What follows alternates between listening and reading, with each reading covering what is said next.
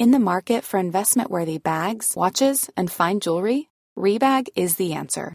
Rebag is a luxury resale platform where each piece is carefully inspected by experts to ensure quality and authenticity. Use Rebag to buy and sell finds from the world's top brands, including Louis Vuitton, Chanel, and Cartier. Head to Rebag.com and get up to 15% off your first purchase as a member with code REBAGNEW. Shop today at Rebag.com. That's R E B A G.com. And use promo code REBAGNEW for up to 15% off your first purchase as a member.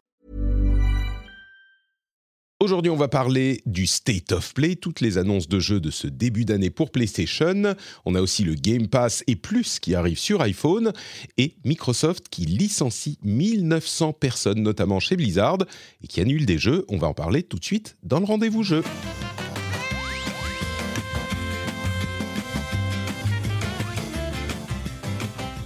Bonjour à tous et bienvenue sur le rendez-vous jeu. Nous sommes en janvier 2024. C'est l'épisode numéro combien? 332. Je suis Patrick Béja et je suis très heureux de vous recevoir pour cet épisode. Un épisode que je fais en duo, en amoureux même, euh, pourrait-on pourrait dire, avec Jika. Bonjour Jika, comment vas-tu? Hello, c'est vrai que ça fait longtemps qu'on n'a pas été que tous les deux, finalement. Donc, plusieurs mois. Il faut qu'on se retrouve. Aussi. Il faut qu'on prenne le temps. Voilà. Régulièrement, il faut comme voilà quoi. Il faut, il faut un peu qu'on laisse les enfants et qu'on voilà, qu'on se retrouve euh, que tous les deux. C'est important. Merci d'être avec nous, Jika. Je remercie également euh, le nouveau patriote de la semaine, c'est Master Drago on QC. Alors, il a un, un pseudo peut-être un peu compliqué, mais il a une philosophie qui me plaît beaucoup, Master Drago. Il a dit j'ai pris un abo plutôt que de prendre des, une skin en plus dans les jeux auxquels je joue, une microtransaction il a euh, décidé de dédier l'une d'entre elles plutôt à l'abonnement pour le Patreon, et je pense que c'est une très bonne méthode, une, sorte de philosophie de vie presque. Donc merci beaucoup à lui, et euh, je vous encourage peut-être à penser à faire la même chose plutôt qu'une skin, plutôt qu'un café, et un petit Patreon, c'est pas plus mal. Et merci également à Lancelot Davizard, le producteur de cet épisode, qui a trouvé le niveau super secret caché sur patreon.com slash rdv euh, oui, on est dans le rendez-vous jeu, patreon.com slash rdvjeu. Merci à lui et merci à vous tous et toutes.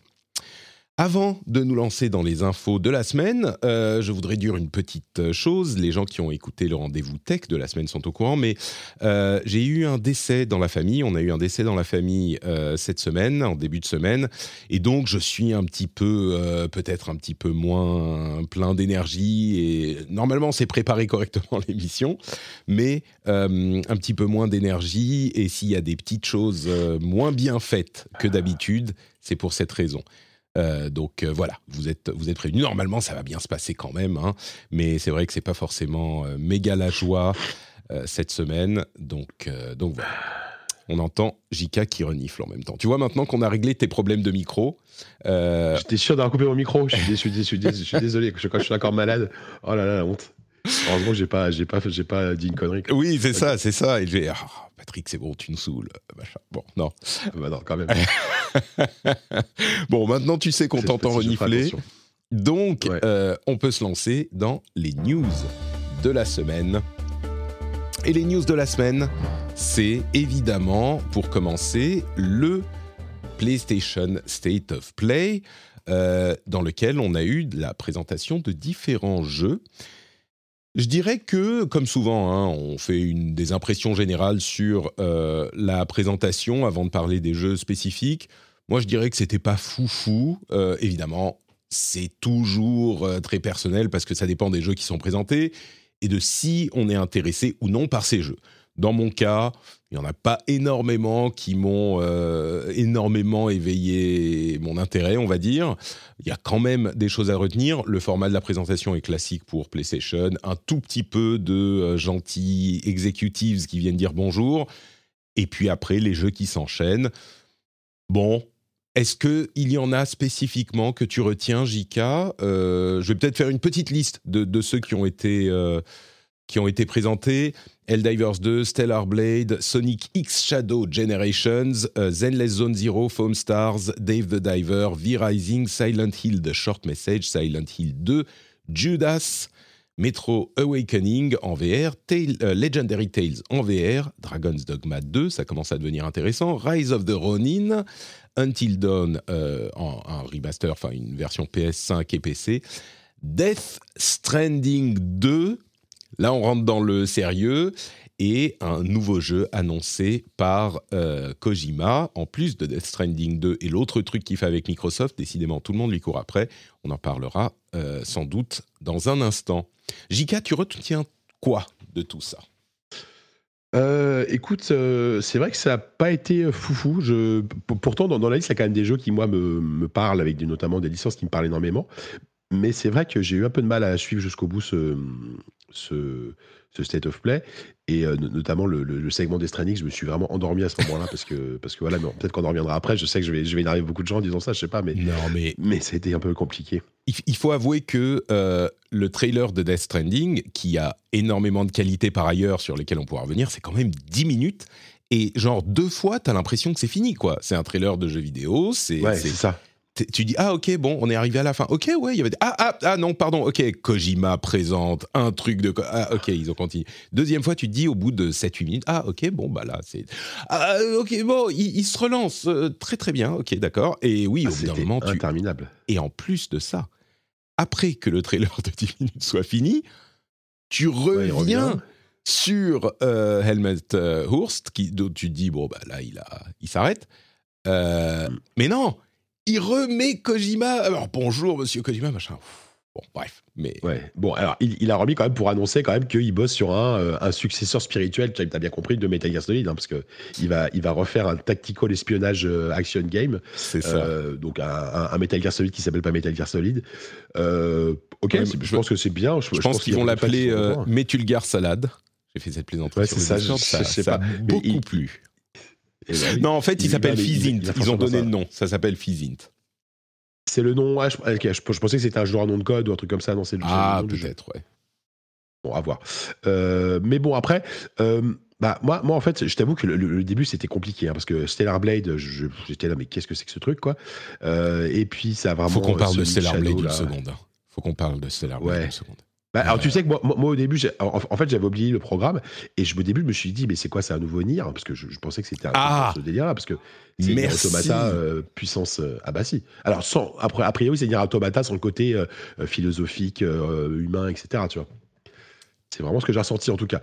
Mais ça va pas du tout parler personnellement. Je sais pas si toi c'est pareil mais alors non mais c'est alors c'est un jeu coréen euh, au, début, on se dit vraiment c'est un jeu japonais, c'est un jeu d'une société qui s'appelle Shift Up, qui est au minimum publié par Sony euh, Interactive Entertainment, donc euh, Sony a des billes dedans. Mais, mais oui, c'est, c'est, ça te fait énormément penser à Nier, ce qui est, bon, moi j'aime pas Nier, mais il y a beaucoup de gens qui l'aiment, hein, donc c'est peut-être pas une mauvaise chose. Très apprécié, au contraire, il est universellement acclamé, Nier.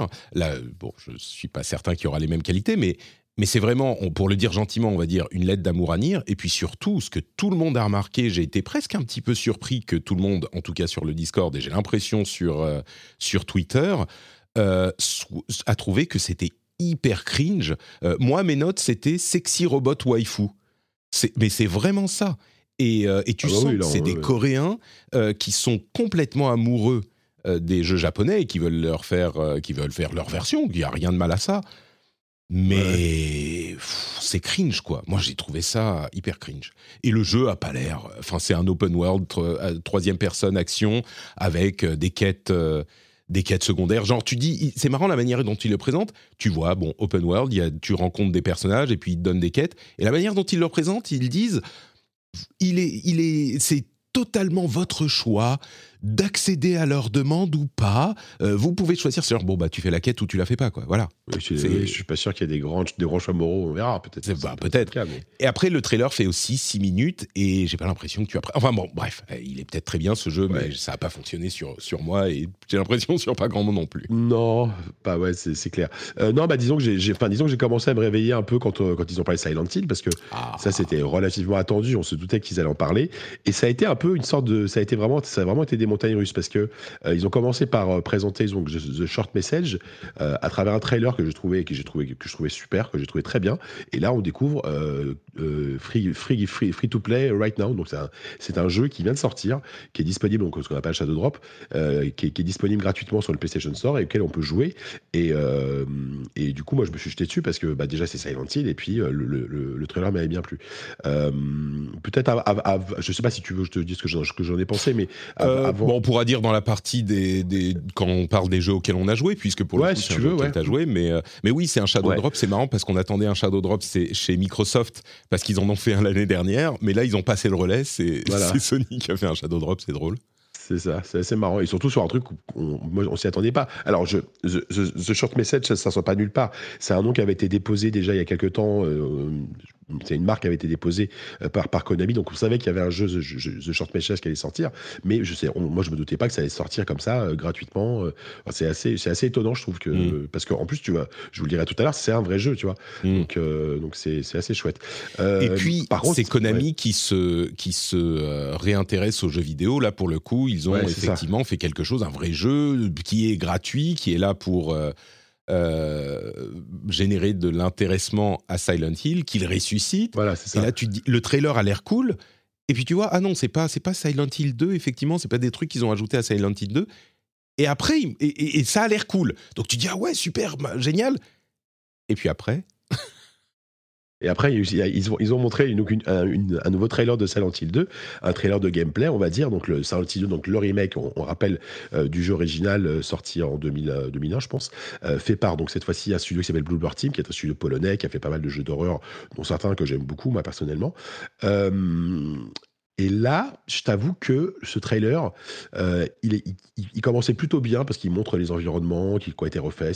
C'est, assez beau, ça, on, garde le grain quand même typique du, jeu, on garde pas mal de choses. Euh, sauf qu'après, je ne sais pas pourquoi, il y, a eu, il, il y a eu 30 secondes de séquence de combat.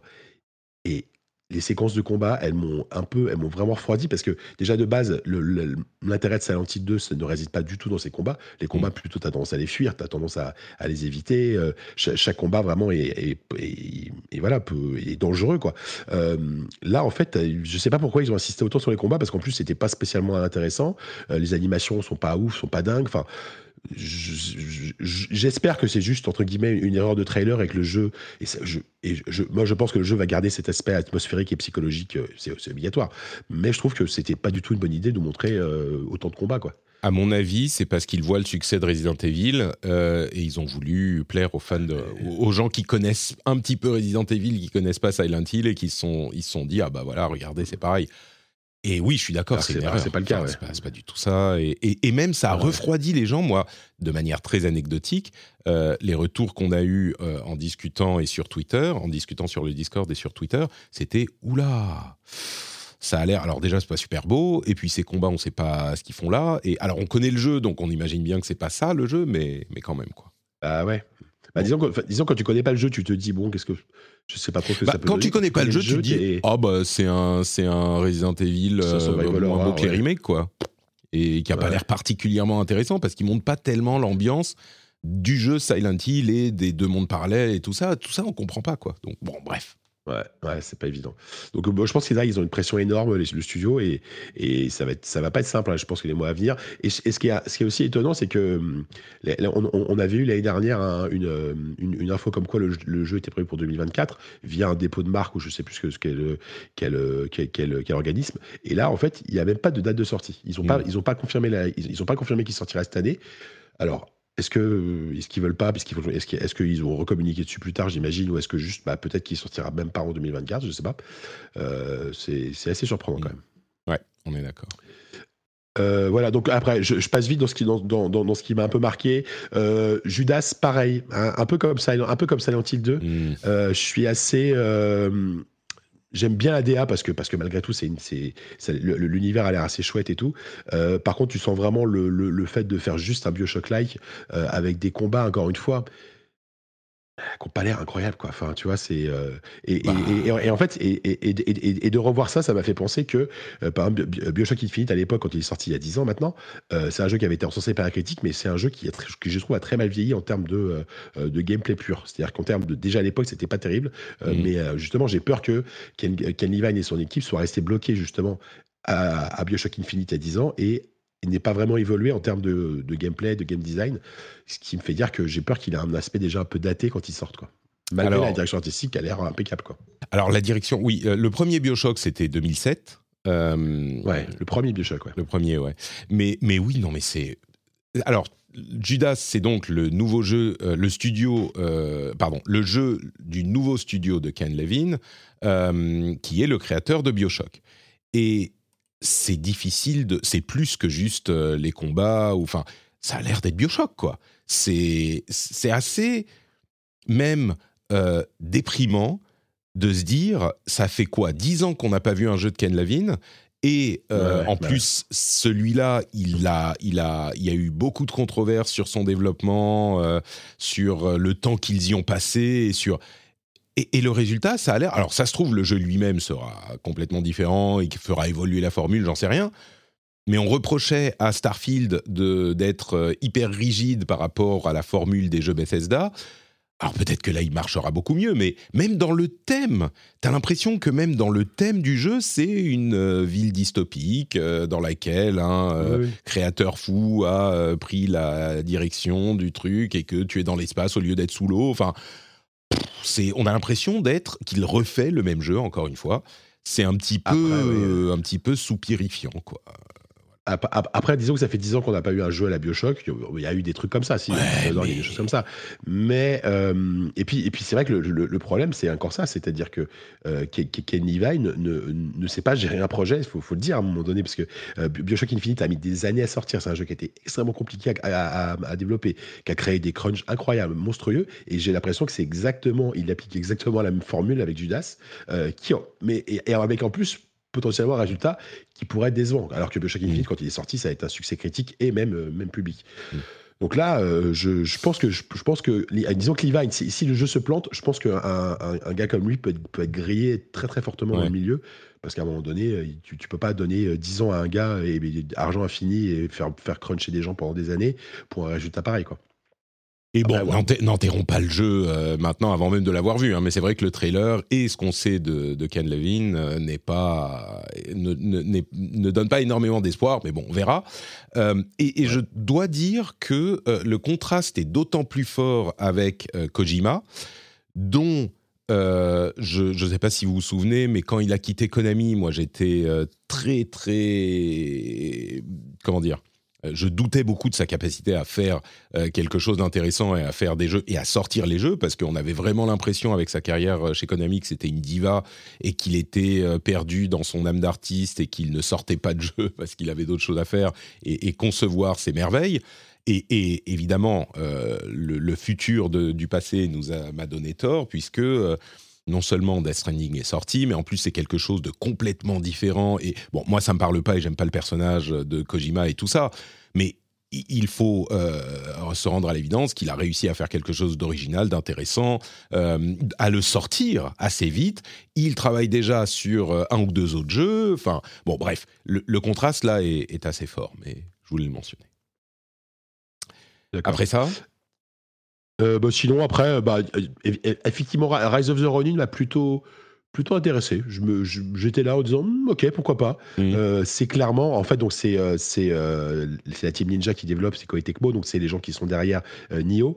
Donc c'est marrant en fait parce qu'ils suivent un, un, chemin très très parallèle à From Software, à From Software parce que Nioh était un, un Dark Souls-like vraiment pur jeu, et là Rise of the Ronin a l'air d'être une sorte de mélange entre Elden Ring et et Ghost of Tsushima, tu vois, et dans un open world. Alors c'est quand même assez joli. comment il s'appelle le jeu de samouraï de From? Putain.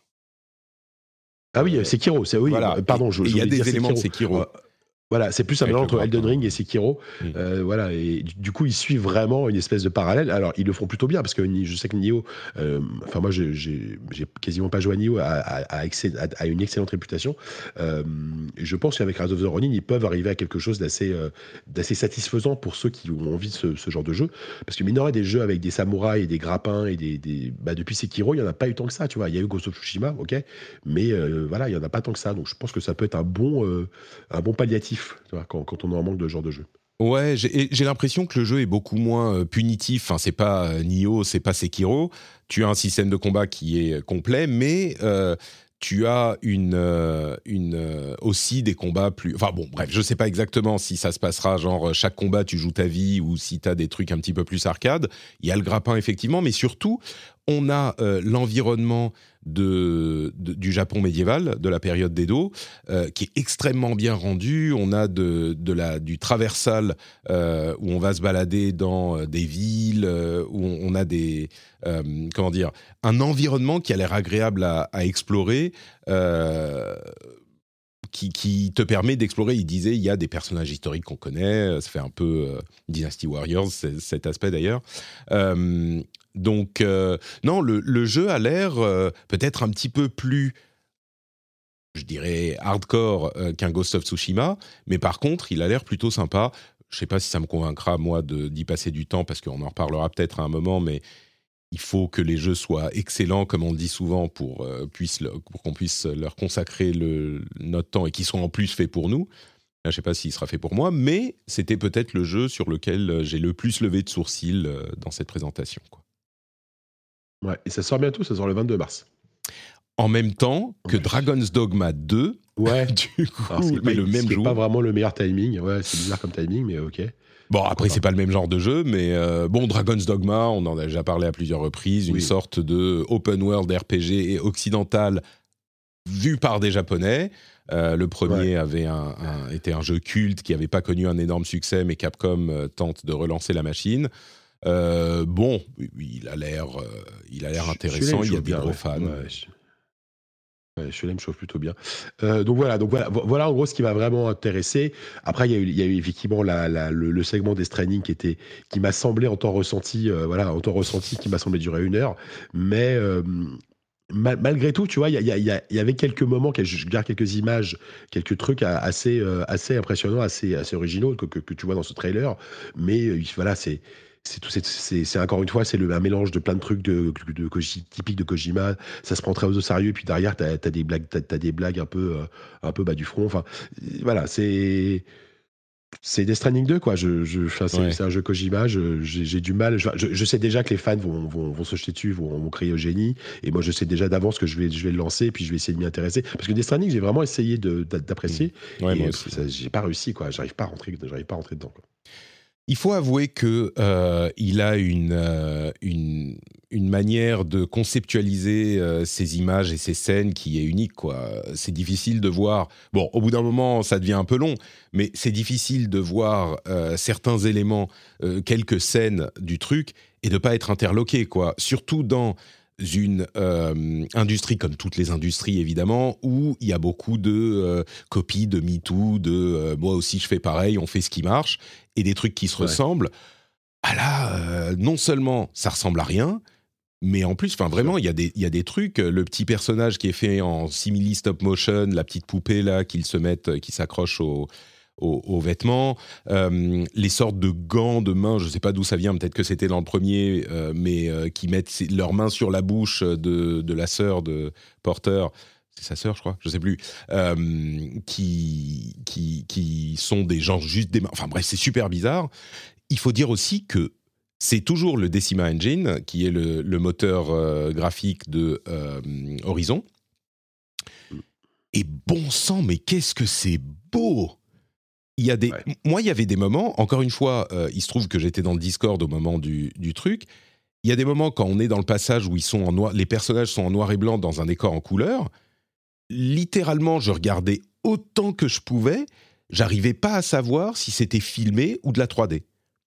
vraiment, je n'y arrivais pas. Je me disais, mais, mais c'est pas possible, là, c'est filmé. Bon, finalement, au, au bout d'un moment, j'ai fini par comprendre, c'était un petit peu dans le noir, machin, mais et puis il y a des scènes euh, de, nature et des trucs vraiment, il y a des passages qui sont hyper beaux. Puis ce personnage, le guitariste là, qui est joué par quelqu'un de connu visiblement, euh, qui est hyper original aussi. Enfin, bon, voilà, c'est Kojima. Euh, il est impossible de ne pas reconnaître au moins l'originalité du truc et l'intention artistique, même si après, oui, bah, je suis pas certain que je serai client au final. Euh, la déception quand même, euh, c'est qu'on n'a pas vu euh, du, de personnage de Jeff Kelly. Donc oui, bon, ça c'était un petit peu dommage de ne pas le voir d'entrée. Ah, c'est ça, GK. Je, je, je, je, me disais pourquoi il parle de game cult dans le conducteur? oui, c'est vrai qu'on n'a pas vu, on n'a pas vu Jeff. Et, donc il est censé sortir en 2025. Voilà. Donc, donc déjà, on sait que. Alors, est-ce que c'est ah oui, ben, c'est PS5 et PC, d'accord. Il sortira euh, sur PC en même temps que. Ah non, pardon, je confonds avec un autre jeu. Euh, il sort... Je sais pas, c'est une exclu PlayStation 5 ou pas? Je crois que oui. Hein. Euh, bah oui, oui, bien sûr. C'est un partenariat avec Sony. oui, oui, c'est une exclu. Oui. il sortira sur PC un, an plus tard, sans doute. Mais, oui, on peut imaginer comme tous, les, comme tous ces jeux. Mais oui, c'est le, jeu. C'est marrant parce que Kojima, vraiment, suite à son. Au fait, vraiment, moi, je pense qu'il a réussi euh, à, sa transformation après Konami avec Death Stranding 1, et du coup tout le monde lui court après. Il a Death Stranding 2, un autre jeu en partenariat avec Sony, et un jeu en partenariat avec euh, Microsoft. Euh, évidemment, tout le monde lui court après, et c'est bon mérité, je pense, vu ses qualités. Quoi. Et qu'il arrive à faire des jeux, c'est surtout ça aussi que je veux mentionner. C'est pas juste un créateur, c'est qu'à la tête de son studio, il a réussi à choisir les gens et à faire les choses de manière à sortir des jeux et des vrais jeux et des vrais jeux originaux. Donc euh, voilà. Tout à fait. Mais euh, voilà, donc c'est vrai que c'était un peu un set of play. Euh, ouais, un peu en dents de scie, quoi. J'avoue que, typiquement, forcément, tu compares avec ce qu'a fait Microsoft il y, a, il, y a, il y a un mois, là, avec le développeur direct. Bah, j'ai trouvé que c'était plus catchy. Il y avait moins de jeux, certes, mm. mais c'était plus catchy, c'était plus, euh, plus, rythmé. Euh, tu, tu, donnais plus la parole aux développeurs, même s'ils ont plutôt tendance à les virer en ce moment qu'à la les faire parler. Mais. Euh, mais je trouvais ça plus intéressant comme format que, que ce que fait Microsoft, que, que, ce que fait Sony, qui était un peu plan-plan, quoi. On est d'accord. Bon, donc voilà, et puis il y aura dans quelques jours un nouveau State of Play pour Final Fantasy VII Rebirth. Ils avaient trop de choses à présenter. arrive à la fin, fin, fin, février, effectivement. C'est ça.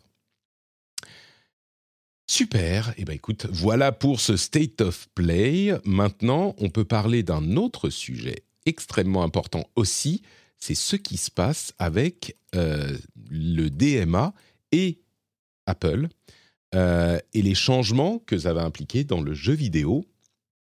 Eh ben, il y a un gros changement, c'est que en marge de plein de euh, modifications qu'ils font à leurs conditions d'utilisation chez Apple, euh, dont on parle dans le rendez-vous tech d'ailleurs, si ça vous intéresse, il y a des, grosses, euh, des gros changements et ça va avoir des conséquences sur le fonctionnement de votre iPhone et sur ce qu'on peut y faire ou non. Eh bien, il y a aussi un changement qui concerne plus spécifiquement le jeu vidéo, c'est le fait qu'ils autorisent enfin les apps qui, font, qui sont dédiées au streaming et au streaming d'autres applications euh, sur leur App Store à eux, puisqu'il y aura d'autres App Store, euh, possibles à avoir sur euh, la plateforme iOS et, iPhone. Mais donc, on peut désormais faire des apps de streaming sur iPhone et iPad, etc. Ce qui veut dire que le Game Pass va certainement arriver très très vite sur iPhone. Et quand je dis le Game Pass, c'est le Game Pass par streaming, évidemment. Euh, alors, il y aura certainement, un, on imagine, un App Store Microsoft ou un App Store euh, euh, Xbox qui va pas tarder, puisque en plus Microsoft de se sur le mobile aussi, et ils ont racheté notamment Activision pour ça également. Mais assez vite, au lieu de devoir passer par le site web, ce qui est toujours un petit peu pénible, ben, on pourra avoir une app Game Pass qui sera beaucoup plus clean. Je dis Game Pass, il y aura aussi sans doute du GeForce Now et d'autres applications de streaming. On peut penser au Shadow. Encore que le Shadow PC, c'était possible déjà. Bref. Euh, mais en tout cas, le Game Pass et le GeForce Now. Et donc, on pourra accéder à tous nos jeux en streaming euh, du Game Pass sur iPhone et iPad beaucoup plus facilement qu'avant. Ça, c'est plutôt cool. Euh, je sais pas s'il y a. C'est une grosse news, donc je la mentionne en tant que grosse news. Je sais pas s'il y a énormément de plus à dire là-dessus. Non, c'est vrai que pas, spécialement. C'est une bonne nouvelle. Hein. Ça, fait, ça fait plaisir, entre guillemets, de voir enfin Apple céder, on va dire, sur, ces points-là. Alors, ils sont pas obligés, hein, parce, que, la loi change, mais, c'est vrai que euh, bah, plus, plus, il y a de gens qui ont accès à ces services, euh, mieux c'est, quoi, tout simplement. On peut dire ça comme ça. donc voilà, euh, je crois que c'est. Je sais pas si. Attends, je regarde mes notes. oui, je sais pas s'il y a beaucoup plus à dire sur ce point. Euh, est-ce que tu crois que Microsoft va lancer son App Store euh, Xbox genre dans la foulée ou est-ce qu'ils vont se, se contenter du streaming? Ça, c'est une question à laquelle j'ai pas vraiment de réponse. Ouais, je sais pas j'arrive pas à savoir à quel point euh, ils s'intéressent au marché mobile. Alors, euh, enfin, au sens large, j'ai l'impression que c'est quand même pas leur priorité. Euh, ils, vont ils, ont quand même, ils ont quand même racheté Activision Blizzard aussi pour King. Oui, pour King, voilà. Alors King, c'est vrai qu'il y, y, a ça, mais bah, disons qu'ils ont, ils ont racheté un savoir-faire. Euh, de là à se précipiter pour lancer un App Store euh, euh, Xbox. Et puis j'imagine qu'il y, a des études de marché. Quelle est la proportion de possesseurs d'iPhone qui ont envie de, qui sont abonnés au Game Pass Tu vois, c'est plein de statistiques comme ça qu'il faudrait, j'imagine qu'ils ont eux-mêmes. Ce serait intéressant. Et puis puis ça va développer le marché peut-être des, des, manettes pour, pour, pour, pour, iPhone, des trucs comme ça, pour faire un peu plus de streaming. Alors, c'était possible déjà avant quand même d'utiliser Game Pass euh, avec l'iPhone, en bidouillant, en passant par, des, par, par, par, par, le site web. Par le site internet, etc. Ça marchait, mais c'était pas idéal. Là, c'est vrai que c'est quelque chose, parce que ça va être beaucoup plus carré et propre. Euh, euh, c'est plutôt, plutôt bien, ouais. Ta caméra a disparu. Qu'est-ce qui se passe? Ah oui. Ah bon, pourtant, moi, je, bah, sur, sur Discord, c'est encore bon, mais. Ah bon? Ah ben non, je ne te vois pas. Ah si. Bah, non, je ne te vois pas. tu as disparu. Ah si, tu es là. D'accord. Très bien. Ouf. Sur Discord, tu me vois. C'est sur Twitch. Super. Euh, bon, très bien. Donc voilà, ça, c'est une news importante. Euh, on, verra ce que ça donne, mais euh, je voulais la mentionner. L'autre news importante, la troisième, toujours en lien avec Microsoft, bah, c'est que Microsoft, Microsoft a annoncé ses résultats euh, fiscaux du second trimestre, parce que pour leur calendrier fiscal, c'est le second trimestre, euh, Microsoft a engrangé 21 milliards de bénéfices, euh, dont bénéfices augmentés pour la, division jeux vidéo, Xbox. Bon, évidemment, il y a eu le rachat de Activision Blizzard et une bonne partie des revenus et des bénéfices viennent d'Activision Blizzard il n'empêche. Euh, et dans le même temps, enfin une semaine plus tôt, après qu'on, juste après qu'on ait fini de parler des euh, licenciements chez Riot, eh bien ils ont annoncé qu'ils euh, licenciaient 1900 personnes chez Activision Blizzard. Il y a un petit peu plus à dire sur ces sujets. Enfin, chez Activision Blizzard, essentiellement, il y en a un petit peu chez. Oui, voilà, c'est 1900 personnes, c'est 1900 personnes au total, dont une grande partie chez ABK, ouais. C'est ça, exactement. Ok. Il y, a pas mal de choses à dire euh, là-dessus. Euh, peut-être donner quelques détails qu'on réévoquera, mais 1900 personnes euh, qui perdent leur emploi chez Blizzard. ils annulent le jeu de survie qui avait été annoncé il y a un an à peine, le projet Odyssey, on reviendra dessus également. le, le président Mike Ibarra, qui est remercié, euh, enfin, qui remercié. Il dit Oh, je pars, c'était super d'être là, machin. À la BlizzCon, il disait quand même Je serai là jusqu'à la fin des temps, j'adore Blizzard. C'était un transfuge, un ancien de Microsoft qui est venu chez Blizzard il y a 4 ans, quelque chose comme ça. Donc, c'est pas un, original de Blizzard, mais à la BlizzCon, il disait Blizzard, j'adore, c'est super, merveilleux, je resterai jusqu'à la fin de mes jours. Trois mois plus tard, il s'en va. À mon avis, il n'est pas parti euh, de, sa propre volonté. Peut-être qu'il était parti de chez Microsoft déjà à l'époque euh, parce qu'il s'entendait pas avec euh, l'équipe en place. Je ne sais pas, on n'en sait rien, mais en tout cas, il est parti. il est parti. remplacé du coup par Johanna Faris, qui est une ancienne d'Activision du côté de Call of Duty. C'est marrant parce que quand il euh, parlait des licenciements, quand on discutait des licenciements, euh, je me disais, bon, écoutez, euh, peut-être que Silver Lining, une bonne chose qui en ressortira parmi tous ces problèmes, c'est que ça sera une femme qui sera à la tête de Blizzard. et j'osais même pas trop y croire. Et puis finalement, oui, c'est bien une femme. Alors, elle vient d'Activision de, de, Call of Duty. Donc, bon, elle faisait de l'e-sport notamment. Elle était à la NHL, je crois, avant. Bon, on verra ce que ça donnera, mais je sais pas, au moins c'est une femme, c'est ça, ça fait pas de mal. Euh, mais donc, euh, moi je pense que les choses sont un petit peu différentes de ce dont on parlait pour euh, Riot la semaine dernière. pour moi, Riot c'était une, une, situation particulière qui s'expliquait sans doute un petit peu plus. Alors là, ça s'explique certainement, mais c'est, il y a des redondances. Hein. Ils ont racheté une boîte, évidemment. Il y a des projets qui semblaient ne pas marcher, tout ça. Mais évidemment, 1900 euh, personnes licenciées par Microsoft, qui fait tellement d'argent, ça fait, ça fait mal, quoi. Ça fait partie des, des, des, boîtes euh, pour lesquelles c'est plus difficile à accepter. Maintenant, euh, est-ce que ça veut dire que c'est la question qui se pose toujours? Est-ce qu'il faut pas licencier parce qu'ils font de l'argent? J'en sais rien. S'il y a des projets qui fonctionnent pas, bah fonctionnent pas. Tu peux pas forcément replacer les gens. Je sais pas, mais clairement, bah, ça fait beaucoup. Et puis, vous vous souvenez que je parlais de chiffres et de contexte et de tout ça l'année dernière, quand on arrivait à la fin de, l'année, on avait 9 000, 10 000 personnes licenciées sur toute l'année 2023. Est-ce que c'était beaucoup ou pas? Enfin, beaucoup, oui, en valeur absolue évidemment, mais par rapport au pourcentage de, par rapport au nombre d'employés euh, de l'industrie et puis, etc. Et eh bien maintenant, on a à peu près les chiffres parce qu'on s'y est attaché. Et là, sur janvier, on a déjà genre 50% euh, de, enfin, la moitié du chiffre de 2023 qui est déjà atteint. C'est-à-dire qu'on avait à peu près 9-10 000 en 2023 licenciements. Là, rien que pour janvier, il y en a à peu près 5 000. Donc euh, oui, ça fait, ça fait beaucoup. Quoi. Bah, de toute façon, on, a lu plusieurs papiers, plusieurs personnes dans l'industrie tout qui, disent 2024, euh, ça va être pire que 2023. Euh, à ce niveau-là. C'est terrible. Et, pour Microsoft, ce qui est, ce qui est, je trouve, un peu euh, incompréhensible, et enfin, moi j'étais un peu abasourdi, c'est aussi le, enfin, le timing. quoi. C'est-à-dire qu'effectivement, ils, ils annoncent des résultats fiscaux exceptionnels. Euh, ils, ils, ont fait un développeur direct où ils étaient là à mettre en avant leurs développeurs, leurs studios, on est une grande famille, etc. Et une semaine après. Enfin, alors, je ne sais pas comment ça marche, mais ils n'auraient pas pu attendre un petit peu pour annoncer ça, pour faire ça. Enfin, c'est quand même fou parce que je pense qu'ils voulaient l'annoncer avant les résultats évidemment, il y a et évidemment, il n'y a jamais de bon timing pour faire ça, oui, sans doute. Mais c'est, enfin, je trouve que c'est, de, loin comme ça, sans, euh, évidemment, sans, euh, sans, prendre le recul, je trouve que c'est vraiment, ça, ça, peut vraiment être hyper choquant. En fait, tu dis, c'est, mais évidemment que c'est toujours compliqué d'essayer de, comprendre pourquoi une boîte qui fait autant de bénéfices euh, licencie d'un seul coup autant de personnes. Alors, c'est pas la première fois qu'ils le font, c'est pas la dernière fois, c'est pas la première fois qu'une grosse boîte américaine, un GAFAM, fait ça, euh, licencie des milliers de personnes alors qu'ils ont des excellents résultats. Voilà, mais euh, moi, je m'y habituerai jamais. Je pense que c'est vraiment une vision très américaine aussi du business qui est, que, j'ai du mal à comprendre.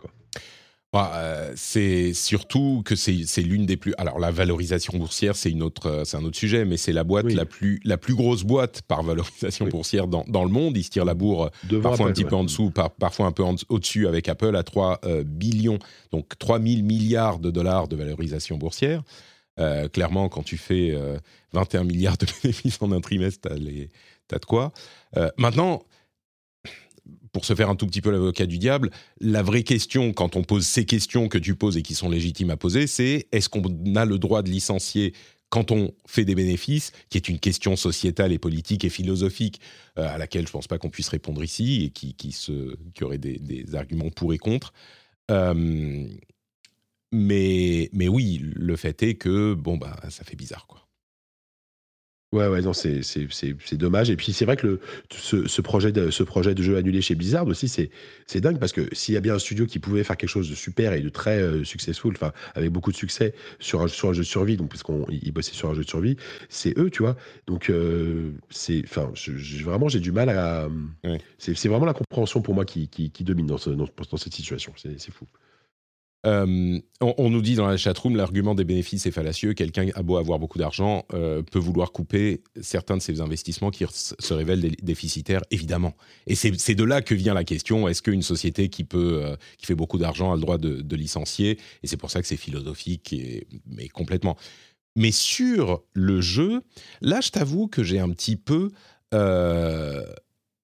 un petit peu, oui, entre parenthèses avant de passer au jeu annulé, euh, la chose que je, ma conclusion à moi, c'était euh, la question de la syndicalisation aux US. Et à chaque fois, je fais une petite différenciation entre les US et ailleurs, parce qu'aux US, comme je le répète à chaque fois, ils n'ont pas ni sécurité sociale, ni euh, assurance chômage, ni éducation gratuite, etc. Et les employés, les employés syndicalisés chez Blizzard et chez Activision ont visiblement été pas touchés ou très très peu touchés. Visiblement, il y a une personne qui a été licenciée, mais il n'était pas tout à fait représenté. Enfin, il y a, il y a une question là-dessus, mais mais en plus, Microsoft a très généreusement dit nous n'allons pas faire la chose illégale qui est de faire du union busting, c'est-à-dire euh, faire en sorte que les, syndicats ne puissent pas prendre place euh, dans leur société, qui se fait beaucoup aux États-Unis. Et Microsoft a travaillé avec le syndicat qui s'appelle la CWA pour ne pas le faire. Et ils encouragent, enfin, c'est pas qu'ils encouragent, c'est qu'ils disent ils sont neutres, si vous voulez vous syndiquer, allez-y. C'est très gentil de leur part. Mais du coup, euh, c'est vraiment, moi, ce qui me, me me surprend, enfin me surprend. Je me dis peut-être que du coup maintenant, les employés de cette société au moins dans laquelle il y a un syndicat euh, vont se poser la question et se dire bon bah peut-être qu'on va devoir, euh, qu'on va pouvoir euh, s'intéresser à la chose, au moins passer un coup de fil. Qu'est-ce que ça veut dire être syndicalisé? Qu'est-ce que ça apporte? Parce que évidemment, c'est tout le principe de la syndicalisation. Je vous avoue que moi, je suis pas le plus. je vais pas manifester dans la rue avec la CGT. c'est pas mon truc non plus. Mais évidemment que euh, dans une relation entre employeur et employé, si tu n'as pas un groupe d'employés euh, qui peut parler, pas d'égal à égal, mais qui peut faire valoir ses droits face à l'employeur, ben, l'employeur, il fait ce qu'il veut. Tu n'es pas dans la, conversation. Donc évidemment qu'il faut être syndiqué. Évidemment que c'est important. Et aux États-Unis, ils ont l'esprit tellement matrixé qu'ils ont Ah non, les syndicats, c'est méchant, c'est pas bien. Même si. Euh, et je le répète à chaque fois, je suis désolé pour ceux qui l'ont entendu 12 fois, mais Hollywood, c'est parce qu'il y a ce mythe aux États-Unis qui dit que bah, les boîtes où, les gens sont syndiqués, c'est des boîtes qui marchent pas, tout devient lourd, tout devient compliqué, les employés veulent rien faire, gna, machin. à, Hollywood, Hollywood est l'une des industries les plus syndiquées au monde. Euh, c'est hyper réglementé parce qu'il y a des excès et c'est hyper réglementé. Hollywood, ça marche très bien. Enfin, ça marche très bien. Et le, la différence, c'est que les employeurs ne peuvent pas abuser de euh, l'urgence des, tournages et tout ça pour faire euh, travailler les employés euh, plus qu'ils ne devraient et dans des conditions pas correctes. Et là, on est exactement dans cette situation. Je ne dis pas qu'ils n'auraient pas été licenciés. C'est là que l'histoire des 21 milliards de bénéfices me, me frustre vraiment. Parce que c'est pas une question de on ne peut pas licencier quand on fait des bénéfices pour répondre à cette question à laquelle je voulais pas répondre. Bon, je vais finir par le faire. Oui, on peut licencier même quand on fait des bénéfices, évidemment. Quand tu as 14 projets différents, il y en a 3 qui te perdent euh, de, l'argent et euh, qui sont, qui, tu vois qui va nulle part, bah oui, tu vas les fermer et euh, tu peux pas forcément réassigner les gens. Oui, tu vas finir par licencier, surtout aux États-Unis où tu as beaucoup plus de liberté. En France, tu peux pas faire n'importe quoi, mais malgré ça, on licencie. Oui, ça va arriver les licenciements, c'est évident. Personne ne dirait on ne peut jamais licencier personne. Par contre, si t'as pas une euh, des, règles, un cadre pour ça, si t'as pas ton syndicat qui négocie les conditions dans lesquelles tu peux être licencié, eh ben t'arrives pas à, enfin, tu n'auras pas les mêmes conditions, tu n'auras pas les mêmes choses, et, une toute petite partie de ces 21 milliards de bénéfices, elles auraient pu, elles auraient pu être utilisées pour licencier les gens dans de meilleures conditions.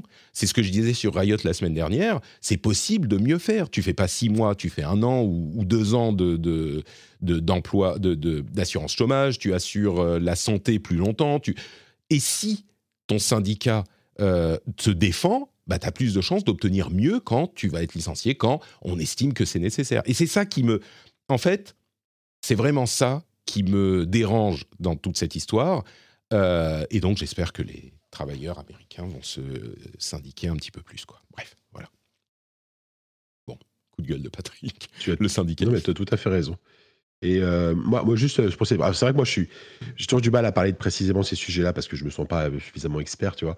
Euh, et euh, il y a c'est Gotos qui a fait une, émission assez longue là-dessus, alors qu'évidemment, il a ses avis très tranchés et voilà, mais mais qui était vachement intéressant parce que très argumenté. Donc, si vous voulez avoir aussi un autre point de vue, allez voir, c'est sur Origami, hein, c'est le, le replay de l'émission, l'émission matinale de Gotos. Il en parle assez longuement, c'est, c'est assez intéressant. Euh parlons du jeu annulé. J'ai vu beaucoup de gens. Ah, euh, c'est vrai. C'est Odyssey hein, qu'il s'appelait. C'était le fameux jeu de survie euh, qui était en développement depuis six ans et qui a été annulé purement et simplement. Une bonne partie des développeurs euh, licenciés. Et j'ai vu beaucoup de gens euh, pleurer sur le gâchis que ça représentait. Mon Dieu, regardez Odyssée, c'était certainement super bien et euh, euh, il, le, il, le, tranche dans le vide. enfin, il tranche le truc en deux. Quel gâchis Ils ont dépensé 70 milliards pour faire ça. Ah, quelle horreur bon, d'une part, on ne sait pas ce que c'était Odyssée, on ne sait pas comment il fonctionnait. Visiblement, ils avaient énormément de problèmes dus au moteur, au choix du moteur qu'ils ont fait. Ils utilisaient un moteur existant avant. Ils sont passés sur Synapse, qui est un moteur interne, qui n'était pas adapté au truc. C'était un jeu ambitieux, qui était une sorte de, bon, un jeu de survie à la Arc, mais à la Blizzard simplifié et tout.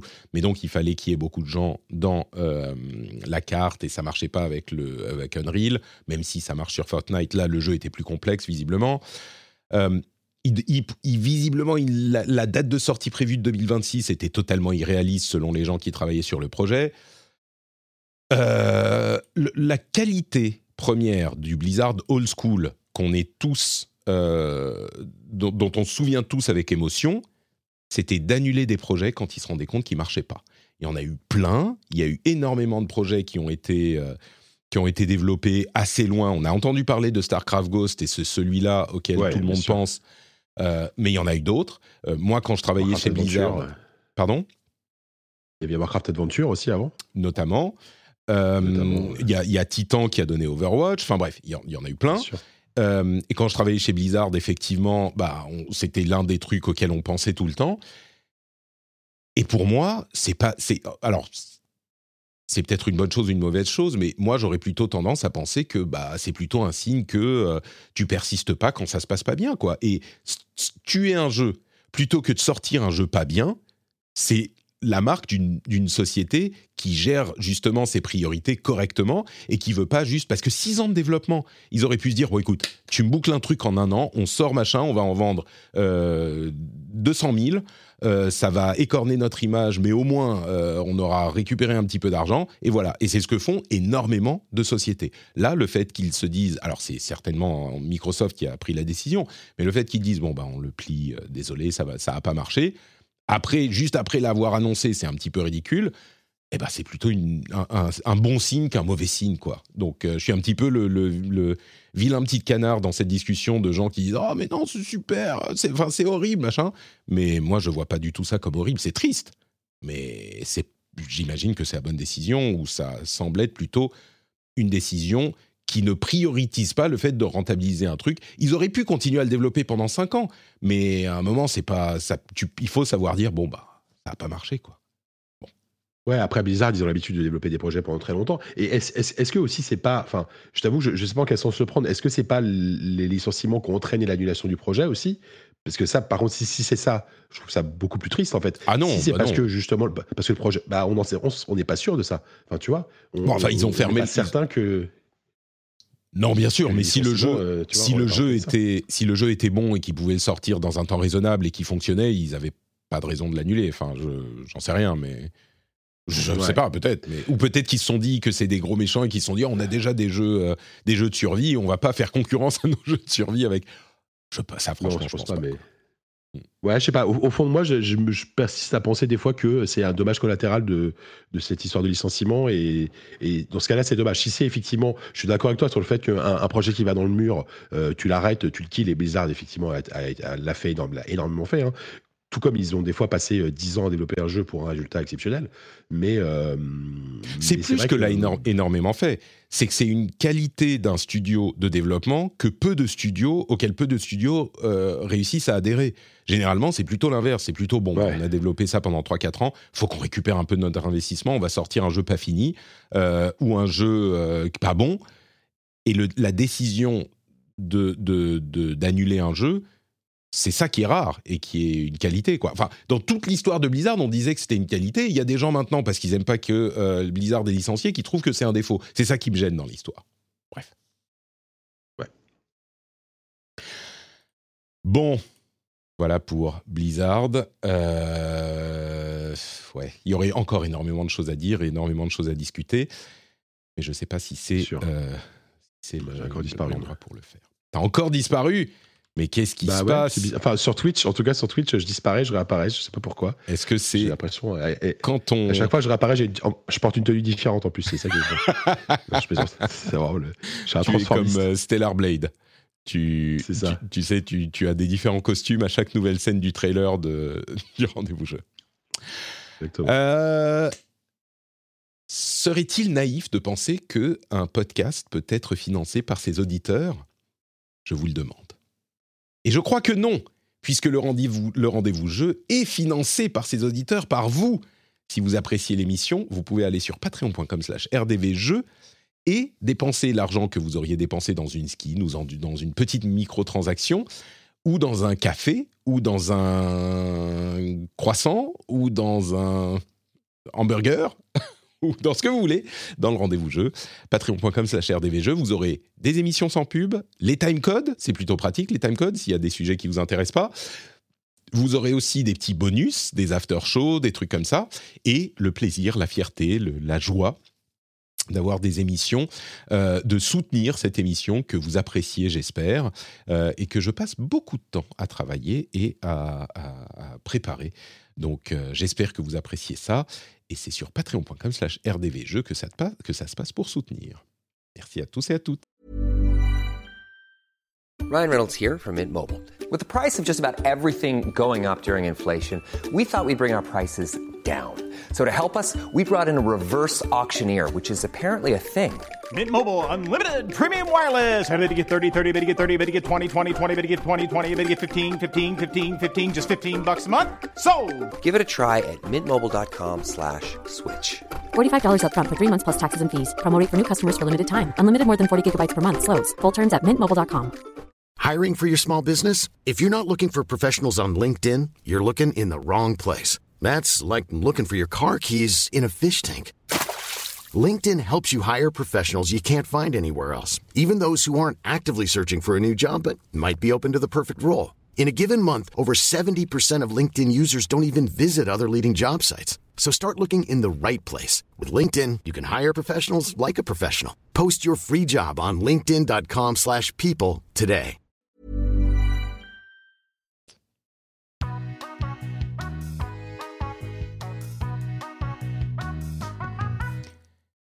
Jika, à quoi as-tu joué Patrick. cette semaine? Alors, euh, bah écoute, alors peut-être rapidement à dire un petit mot sur effectivement Silent Hill euh, Short Message, qui je rappelle est disponible gratuitement gratuitement sur, PlayStation, le PlayStation Store. On peut le télécharger depuis hier soir. Euh, et tu sais quoi, je, pensais que ça durerait genre une demi-heure, une heure. Et ben, je n'ai même pas encore eu le temps de le finir. Oh. Euh, donc je pense que c'est un, bon, c'est un jeu qui dure évidemment pas plus que de, de, que de 3 heures, je pense. Euh, mais par contre, c'est assez chouette. C'est un, c'est un jeu de. Enfin, c'est vraiment, si, c'est vraiment un jeu d'horreur psychologique à la première personne, assez classique dans, dans son déroulé. C'est-à-dire qu'on incarne une jeune fille qui recherche en fait une de ses amies qui a disparu Bon, il y, a, vraiment tout un.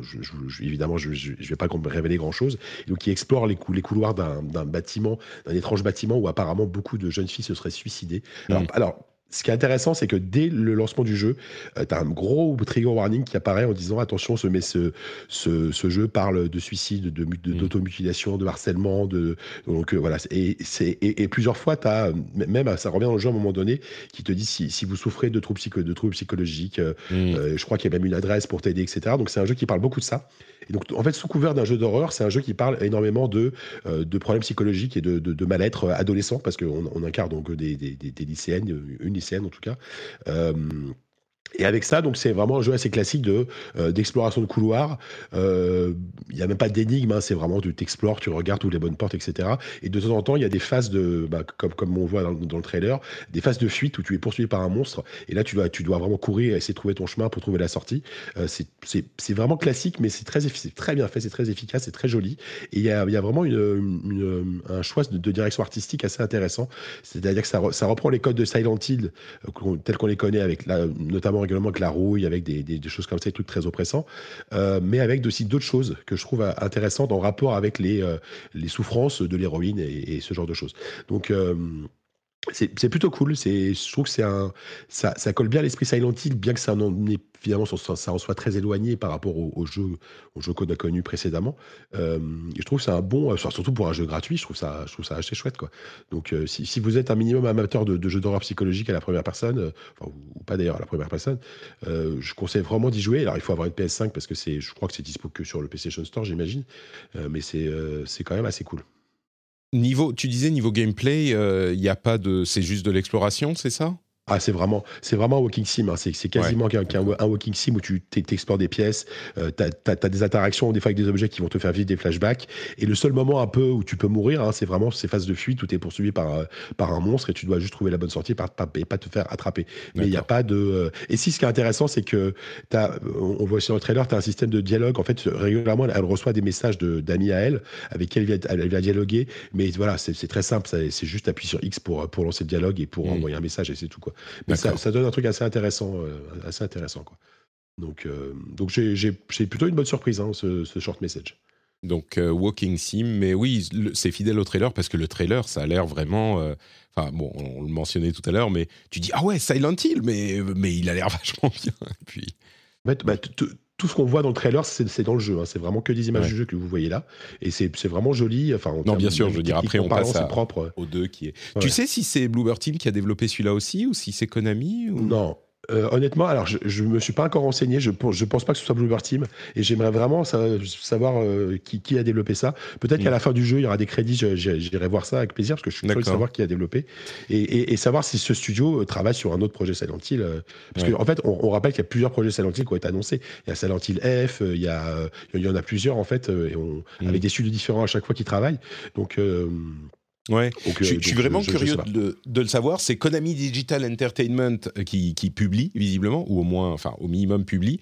Euh, je suis curieux de le savoir parce que, comme euh, vous le savez si vous suivez l'émission depuis un moment ou l'actu du jeu vidéo, au moment de la séparation d'avec Kojima, bah, Konami semblait vraiment tourner le dos aux jeux vidéo et se concentrer sur les pachinko, les salles de, sport, enfin ce genre de, de conneries.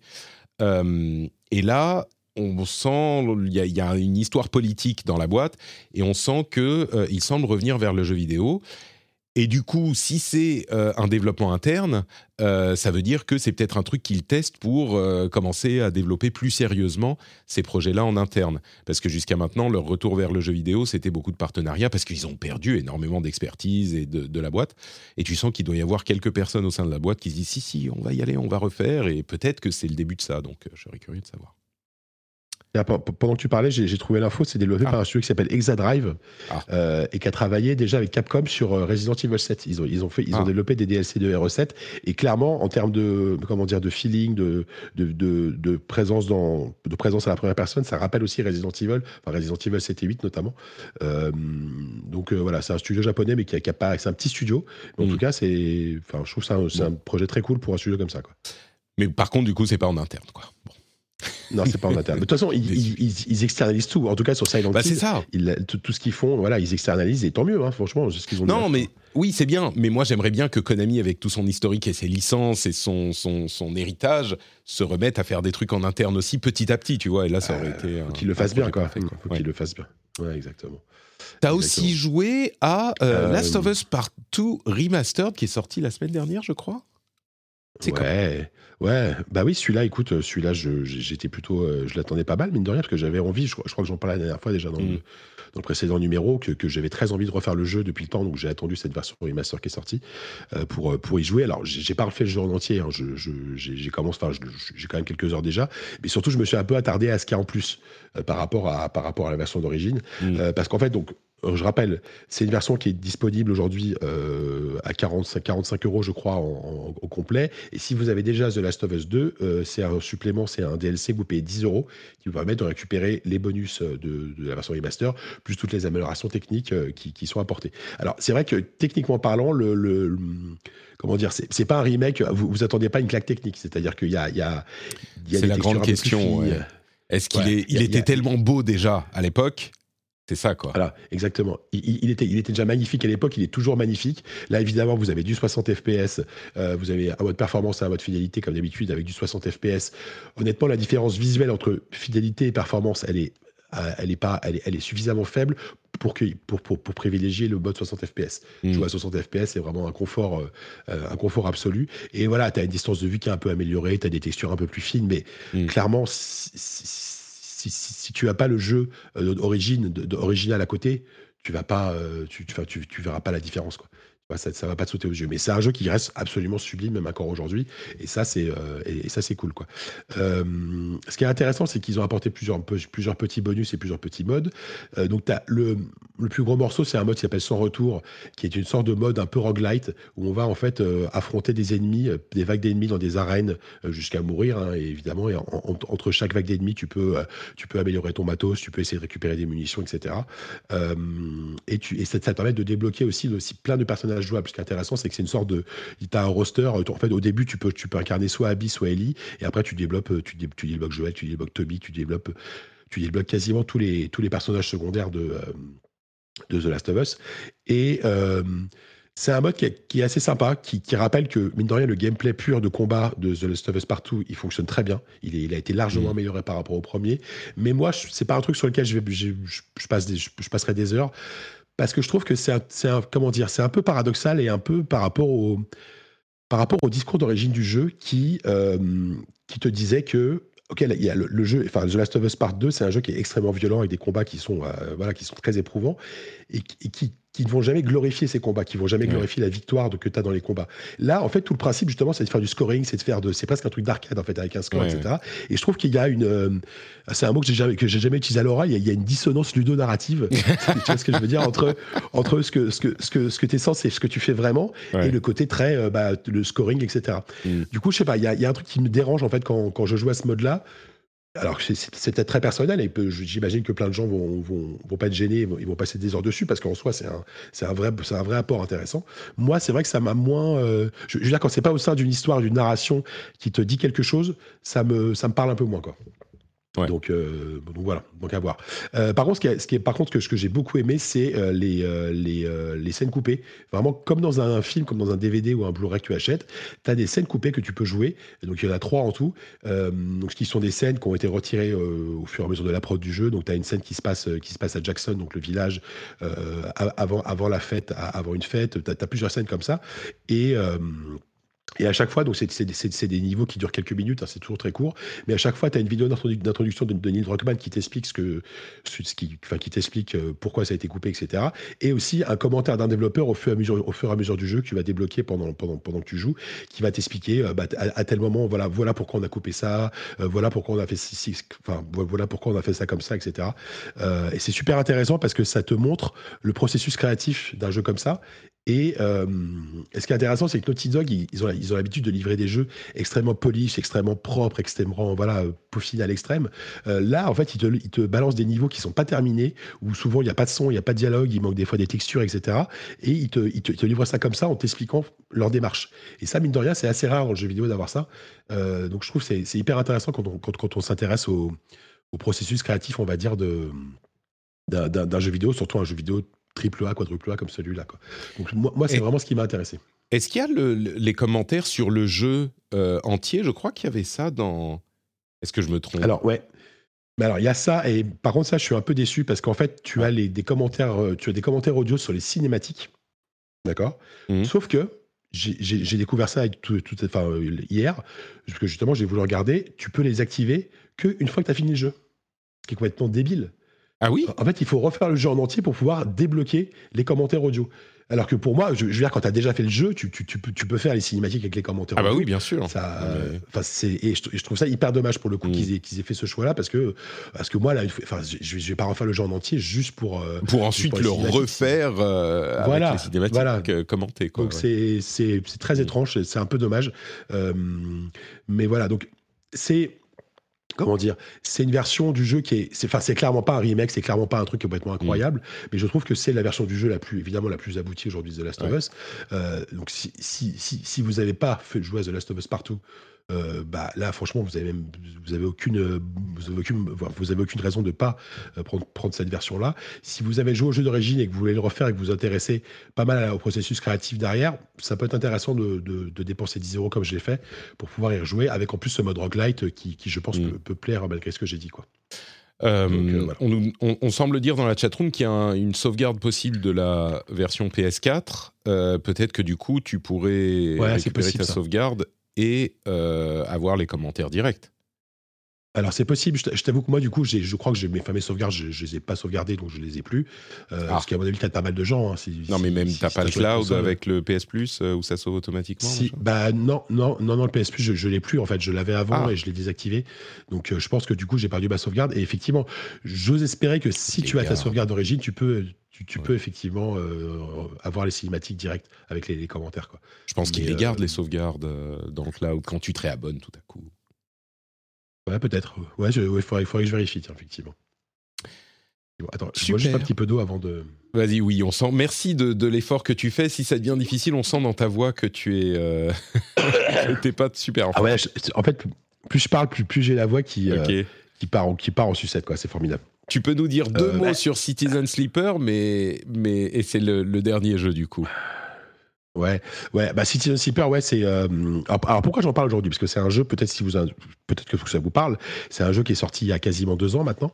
Euh, et si j'en parle aujourd'hui, c'est que euh, bah, aujourd'hui, là, le 1er février, il y a une traduction française qui arrive, enfin.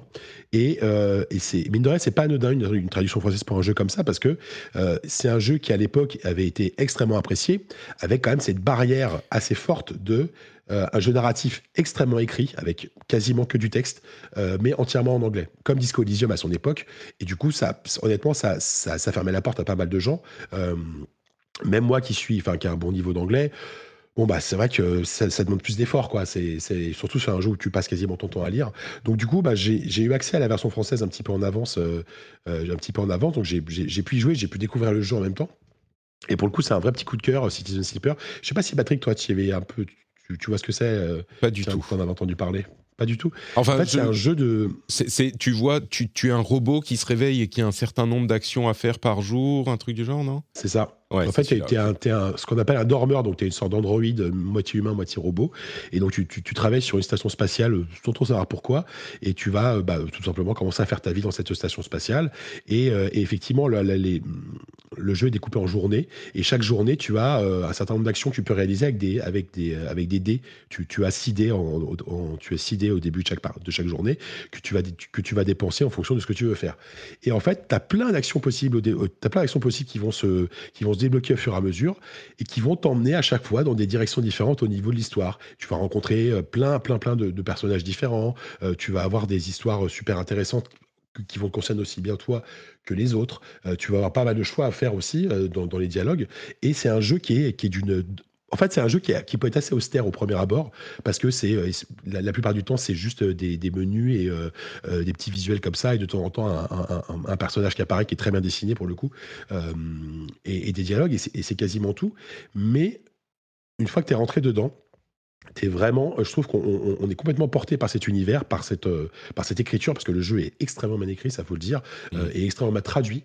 Euh, pour, pour le coup, la trad est très bonne. Le, le- L'équipe qui s'est chargée de la traduction, c'est l'équipe qui a travaillé, euh, c'est une équipe qui a travaillé sur Baldur's Gate 3, sur la trad de Baldur's Gate 3. Donc voilà, c'est des gens qui savent Ah oui. traduire un jeu a priori. Donc, euh, donc, euh, donc non, non, fr- franchement, la trad est vraiment d'excellente qualité.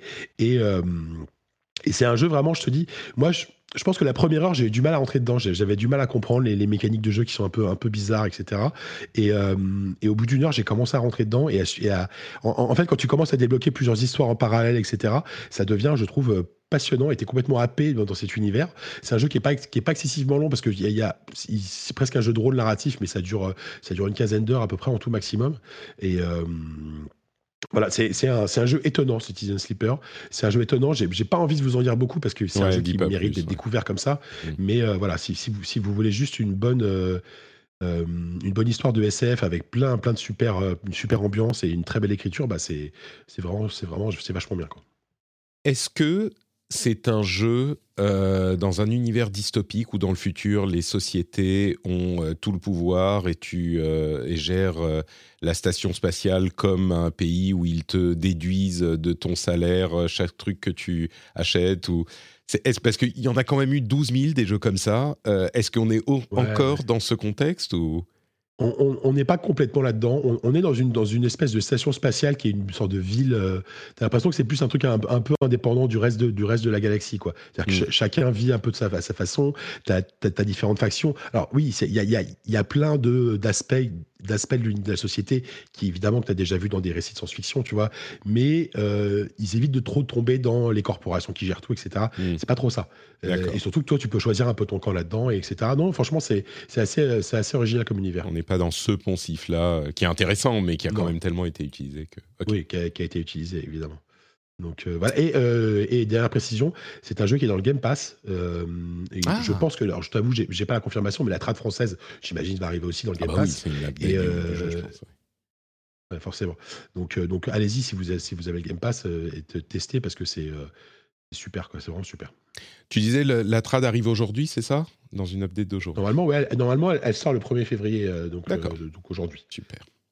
Super, donc Voilà. c'est Citizen Sleeper. Comme toujours, on mettra les liens vers euh, les trailers de tous les jeux dont on a parlé dans cette section, dans la newsletter, à laquelle vous pouvez vous abonner dans les notes de l'émission ou sur notepatrick.com. Faites-le maintenant, comme ça vous ne raterez pas les trucs avant. Je veux dire que euh, bah, chaque semaine, j'ai des gens qui me disent mais ah, attends, c'est quoi dans la newsletter que machin? Bah, abonné, tu n'as pas besoin de, me redemander, tu l'as déjà.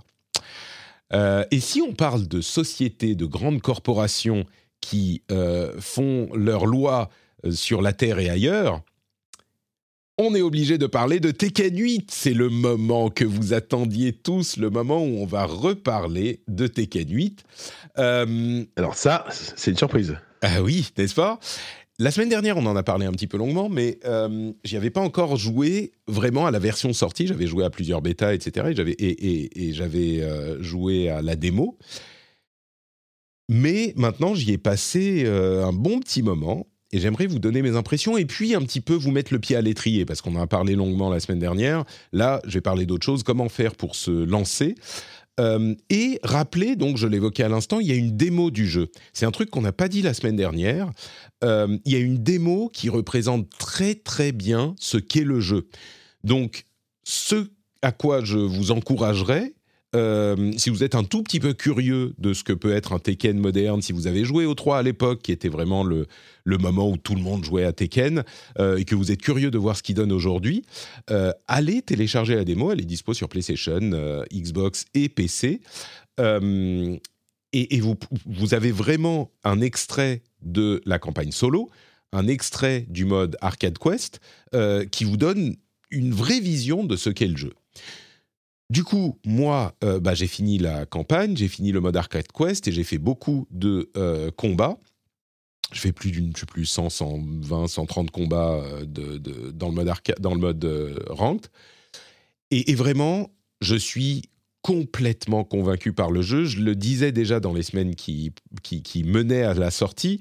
Au fur et à mesure de sa communication, le jeu m'a convaincu qu'il est qu'il réussit à faire autant évoluer la formule Tekken que Street Fighter 6 avait fait évoluer la formule Street Fighter pour amener le jeu au plus grand monde. Il y a différents éléments qui font que euh, cette intention est concrétisée, mais le résumé, c'est que ça fonctionne. quoi. C'est vraiment une, une modernisation de ce qu'il y a autour du gameplay pour faire en sorte que les joueurs accèdent à ce qui fait le plaisir euh, de ces jeux-là, qui est donc le cœur du gameplay. Euh, et tout dans le jeu est réussi. Là où Street Fighter, il y avait des éléments qui étaient plus ou moins convaincants, euh, notamment le mode solo qui finalement pouvait servir mais n'était pas hyper motivant, trop long et trop grindy et, pas, aussi fun. Enfin, du coup, ça devenait répétitif.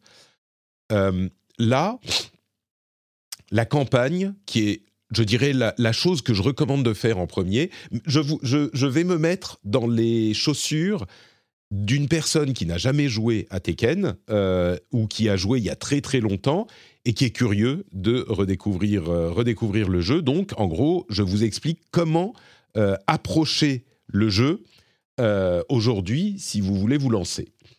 Ce que je dirais, c'est que... Non mais JK, il se barre littéralement, là, pour le coup. Je sais que ça t'intéresse pas, mais enfin, quand même Tu t'es Tu, tu dis pas de chat, tu dis pas de chat, j'ai un livreur, j'arrive. Ah merde, ok, pardon. Ok, alors t'as une excuse. Ouais, genre j'ai une, genre j'ai un livreur. Je te crois. Il est allé, euh, il est allé comment, lire un livre qu'il était en train de finir. Bref, tac. Tekken 8, quand vous le lancez, en fait, il faut commencer par la campagne. La campagne, ciné- enfin il faut. euh, c'est le truc que je recommanderais. La campagne cinématique, elle est super débile, super nanardesque, super fun, et jusqu'au bout de la campagne, on, regarde ce qui se passe et on rit. Je veux dire, c'est un truc qui se prend au sérieux sans se prendre au sérieux dans euh, l'esprit des. euh, J'en j'en parlais à chaque fois, Fast and Furious, quoi. C'est ce genre de truc. Ça se prend pas au sérieux, mais ça joue sérieux. C'est drôle. euh, et elle est bien équilibrée. Elle dure peut-être 5 heures. Il y a un ou deux petits moments où on se dit, bon, là, c'est un tout petit poil long, mais ça dure genre euh, 10-15 minutes. Et c'est pas horrible, c'est juste, bon, un petit peu long. Mais tout le reste fonctionne, euh, vous fait jouer différents personnages, a suffisamment de cinématiques et euh, de moments impressionnants, et vraiment en triple A, quoi. La qualité de production de la campagne est bonne, et, euh, et, et- et c'est fun. Donc, cette campagne, je vous la recommande euh, pour le début. Vous serez satisfait d'une vraie expérience solo pour un jeu de combat. Ensuite, on fait la transition vers le mode Arcade Quest. Le mode Arcade Quest, en fait, c'est un tutoriel du jeu. Il, ne n'est pas limite ils auraient dû l'appeler le tutoriel ou mettre un sous-titre qui explique vraiment que c'est un tutoriel parce que c'est 100% un mode qui vous explique peu à peu les différents systèmes du jeu et la manière de les aborder et qui là encore sur je dirais 4-5 heures, va euh, vous mener à travers l'expérience de euh, d'apprentissage du jeu dans ce contexte dont on parlait déjà, dans le contexte de ben, on est un nouveau joueur qui arrive dans un groupe de joueurs qui jouent dans une salle d'arcade, dans une petite salle d'arcade, euh, et il y a un joueur confirmé qui va vous apprendre petit à petit des nouvelles mécaniques. Et la manière dont ça fonctionne, c'est qu'à chaque chapitre de l'Arcade Quest, il y en a peut-être 5, 6, 7, euh, eh ben, ils vont vous introduire une, ou deux mécaniques nouvelles. Vous allez avoir un petit tutoriel qui va vous expliquer. Et puis, vous êtes dans une nouvelle salle d'arcade et il y a des personnages dans la salle d'arcade que vous allez défier et vous allez avoir à l'écran faites ceci, faites cela. Vous avez telle quête pour euh, euh, compléter le truc et avoir de l'argent in-game en plus. Bon, c'est surtout pour vous motiver à utiliser les trucs. Et au final, bah, vous aurez une petite maîtrise des, mécaniques de base du jeu. évidemment, dans le mode, euh, dans le mode euh, solo de la campagne, vous pouvez utiliser la méthode de contrôle. Euh, comment ils appellent ça? Easy Input, je suis désolé, j'ai déjà oublié le nom, mais il y a, un truc où on appuie sur tous les boutons et ça fait des coups. Et vous pouvez tout à fait utiliser, ça dans la campagne solo. Quand vous voulez essayer le personnage vraiment de le contrôler vous-même, bah vous enlevez ça, ça se fait en un bouton, vous l'enlevez et vous essayez de voir ce que donne le personnage et puis euh, vous dites oh bon bah maintenant je veux juste finir le combat ou m'amuser en appuyant partout, bah vous le remettez, c'est hyper permissif. Là dans le mode Arcade Quest, bah bon, ah, on n'utilise pas le mode super facile, euh, on apprend à jouer et pour apprendre des mécaniques. Et au bout du compte, donc comme je le disais, vous avez une petite histoire marrante et euh, avec votre petit avatar mignon, bah vous avez appris vraiment les bases du jeu. C'est sans doute le meilleur tutoriel de jeu de combat que j'ai vu de l'histoire. Parce que généralement, les tutoriels, c'est on est en jeu, on est dans le mode training, et puis un texte qui vous dit quand vous appuyez sur tel bouton, ça fait ça. Et vous avez telle fonctionnalité qui euh, va vous permettre d'avoir ça ou ce truc. C'est complètement indigeste. au bout de trois écrans, on passe le truc. Là, c'est. Euh, euh, arrangé de manière à ce que vous apprenez deux concepts et puis vous les implémentez, vous les mettez en place et vous les ajoutez à votre répertoire, etc., etc. Donc c'est super fun, c'est super bien fait. Le truc que je dirais, c'est rester avec un perso a priori, euh, ou alors changer relativement vite, parce que si vous euh, changez de perso, il faut remonter dans les classements dans ce mode Arcade Quest. On a un classement spécifique au mode Arcade Quest qui est, le même que le classement euh, de, Ranked. mais il est par perso, donc si au bout du chapitre 4, vous changez de perso, il faudra faire suffisamment de combats avec ce perso pour remonter au niveau du chapitre. Mais bon, en gros, vous pouvez vous lancer là-dedans. Et après, une fois que vous avez fait ça, je dirais même qu'à la limite, là, vous avez 10 heures de jeu. À la limite, vous pouvez vous arrêter de jouer. Alors, je ne sais pas si vous aurez envie de dépenser 80 euros pour jouer 10 heures, euh, mais c'est une expérience qui n'est pas ridicule, quoi. On a déjà 10 heures de jeu, on a pris, touché un petit peu un jeu de combat, on comprend un petit peu, et vous pourriez vous arrêter là. Si euh, vous voulez jouer au jeu de combat pour de vrai, vous pouvez ensuite aller en ranked ou en practice ou en tout ça, ou en Fight Lounge. Fight Lounge, c'est quoi? C'est l'équivalent du Battle Hub de Street Fighter 6, qui est une sorte de salle d'arcade euh, et qui est pas mal faite du tout en fait. C'est une grande zone euh, de parc d'amusement avec plusieurs éléments. Un endroit où on va aller customiser notre avatar parce qu'on se balade dans cette grande zone en avatar, en petit avatar mignon là un endroit pareil où on va customiser, on va pouvoir choisir de customiser ses personnages du jeu. Genre si on choisit de jouer, je sais pas, Kazuya par exemple, euh, qui est mon personnage, ben on va pouvoir lui mettre des chapeaux marrants, euh, des costumes euh, bizarres, des chaussures rigolotes, etc. Et il y a beaucoup de customisation dans le jeu. visiblement, ils n'ont pas l'intention de rajouter des microtransactions là-dessus. C'était pas le cas déjà dans les jeux précédents. Il y a des microtransactions avec des personnages en plus et des saisons, évidemment, mais pas pour la customisation. La customisation, ça se paye avec l'argent gagné en jeu qu'on gagne en faisant des combats. Et on en a quand même beaucoup. Donc, Vous avez une zone pour customiser ça, une zone pour s'entraîner. Un des problèmes dans le Battle Hub sur euh, Street Fighter, c'est qu'on n'avait pas on pouvait pas facilement juste faire de l'entraînement. Là, on peut. Et puis il y a la zone où on va jouer. Il y a la zone où on joue à Tekken Ball euh, qui est présent et qu'il y a des gens qui aiment beaucoup. Moi, j'y ai même pas encore joué. Et puis il y a la zone où on va faire des combats. On, a soit des machines d'arcade où on va jouer en mode arcade ou en mode euh, quick play, donc sans le stress des modes des parties classées. Ou alors, comme dans Street Fighter, une partie, on va le- aller jouer avec euh, des gens qui sont là euh, pour s'amuser et on va jouer les uns contre les autres, pas dans des parties classées. Euh, le truc, c'est que il faut, contrairement à Street Fighter, quand il y a une borne qui est prise par quelqu'un, on se met, on s'assoit en face pour jouer contre lui. C'est pas hyper bien foutu. Il faut qu'on sélectionne notre perso d'entraînement et ensuite, quand on est en train de s'entraîner, il va nous trouver un match avec la personne qui est en face, au lieu de le faire immédiatement. Ça veut dire qu'on peut avoir 30 secondes, une minute avant d'initier le combat avec la personne qui est sur la borne, ce qui est un petit peu dommage. Mais bon, ça fonctionne. Puis il y a un truc qui est pas bête, c'est que il y a des bornes de groupe, genre où on peut euh, s'asseoir à euh, 4, 6, 8, et on va faire des matchs contre l'une des autres personnes qui est dans ces groupes de bornes. Euh, ce qui fait que c'est des combats de groupe, c'est assez rigolo. Et moi, euh, j'étais dans la zone hier. Et j'étais, je suis allé sur, il y a une petite scène où on peut faire des emotes ou des trucs. Je suis allé sur la scène et je me suis mis à danser. Et il y a quelqu'un d'autre qui est venu euh, sur la scène et qui s'est mis à danser aussi. Et puis on s'est mis à faire euh, genre ah alors attends il y a l'emote fist bump on le fait. Et puis attends toi place-toi là non sans parler sans rien place-toi là tu vas le faire aussi. Non on n'arrive pas à bien se positionner pour que ça fasse point contre point machin. Ça a duré cinq minutes. Et puis au bout d'un moment je me suis dit bon bah je vais faire une partie contre lui je me suis dirigé vers une borne, toujours sans parler, je me suis dirigé vers une borne et j'ai fait le fist bump vers la borne.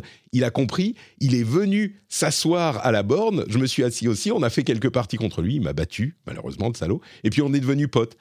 C'était hyper rigolo, c'était un moment social qui recrée effectivement ces euh, moments de, salle d'arcade un petit peu de, des années 80-90 et qui fonctionnent. C'était vraiment, euh, vraiment rigolo. C'est un petit peu de journée quand on nous dit dans la chatroom, c'est un peu ça.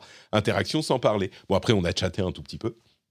Mais, euh, mais donc, au final, ce parcours dans le jeu est vraiment bien conçu. Campagne cinématique, arcade quest, et puis on va dans le Fight Lounge euh, et on a vraiment une, une mise, euh, on, a le pied mis à l'étrier euh, par le jeu et le jeu en lui-même, pour conclure là-dessus, bah, il est super quoi. Il est, c'est Tekken euh, au meilleur de Tekken. Alors comme avec Street Fighter et peut-être un petit peu plus qu'avec Street Fighter, je vais pas vous dire que c'est pas un jeu compliqué. Euh, évidemment que c'est un jeu un petit peu compliqué, et puis c'est différent de Street Fighter, il y a des systèmes un petit peu différents. Euh, en gros, juste pour toucher un tout petit peu du doigt, euh, il faut, il y a trois modes de, trois types de coups, en haut, au milieu et en bas. Et y a, les sauts sont beaucoup moins importants que dans Street Fighter. Et donc, il faut apprendre les coups qui touchent au milieu, les coups, qui touchent en bas, les coups qui touchent en haut. Et ce qu'on peut faire pour les contrer, ça prend un petit peu de temps. Et euh, au début, ben, on, risque d'être un petit peu perdu. Mais euh, on peut faire des parties euh, non classées. Et puis même dans les parties classées, sur les allez, 6, 8 premiers rangs, ben, on ne peut pas perdre de points. Donc il y a vraiment aucun, aucune, aucun danger. Oui, il y a des euh, gens qui vont nous exploser parce que c'est des gens très bien classés qui font leur euh, partie de classement.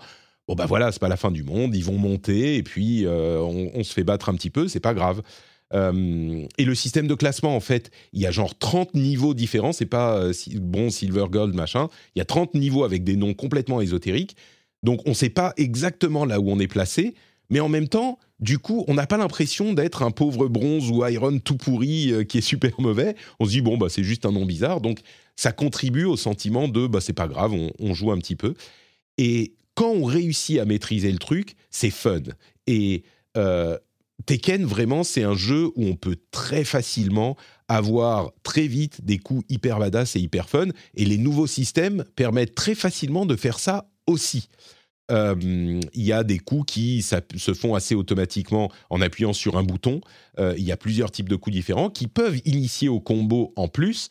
Donc, même dans le gameplay lui-même, euh, l'apprentissage est facile, ou facilité, on va dire.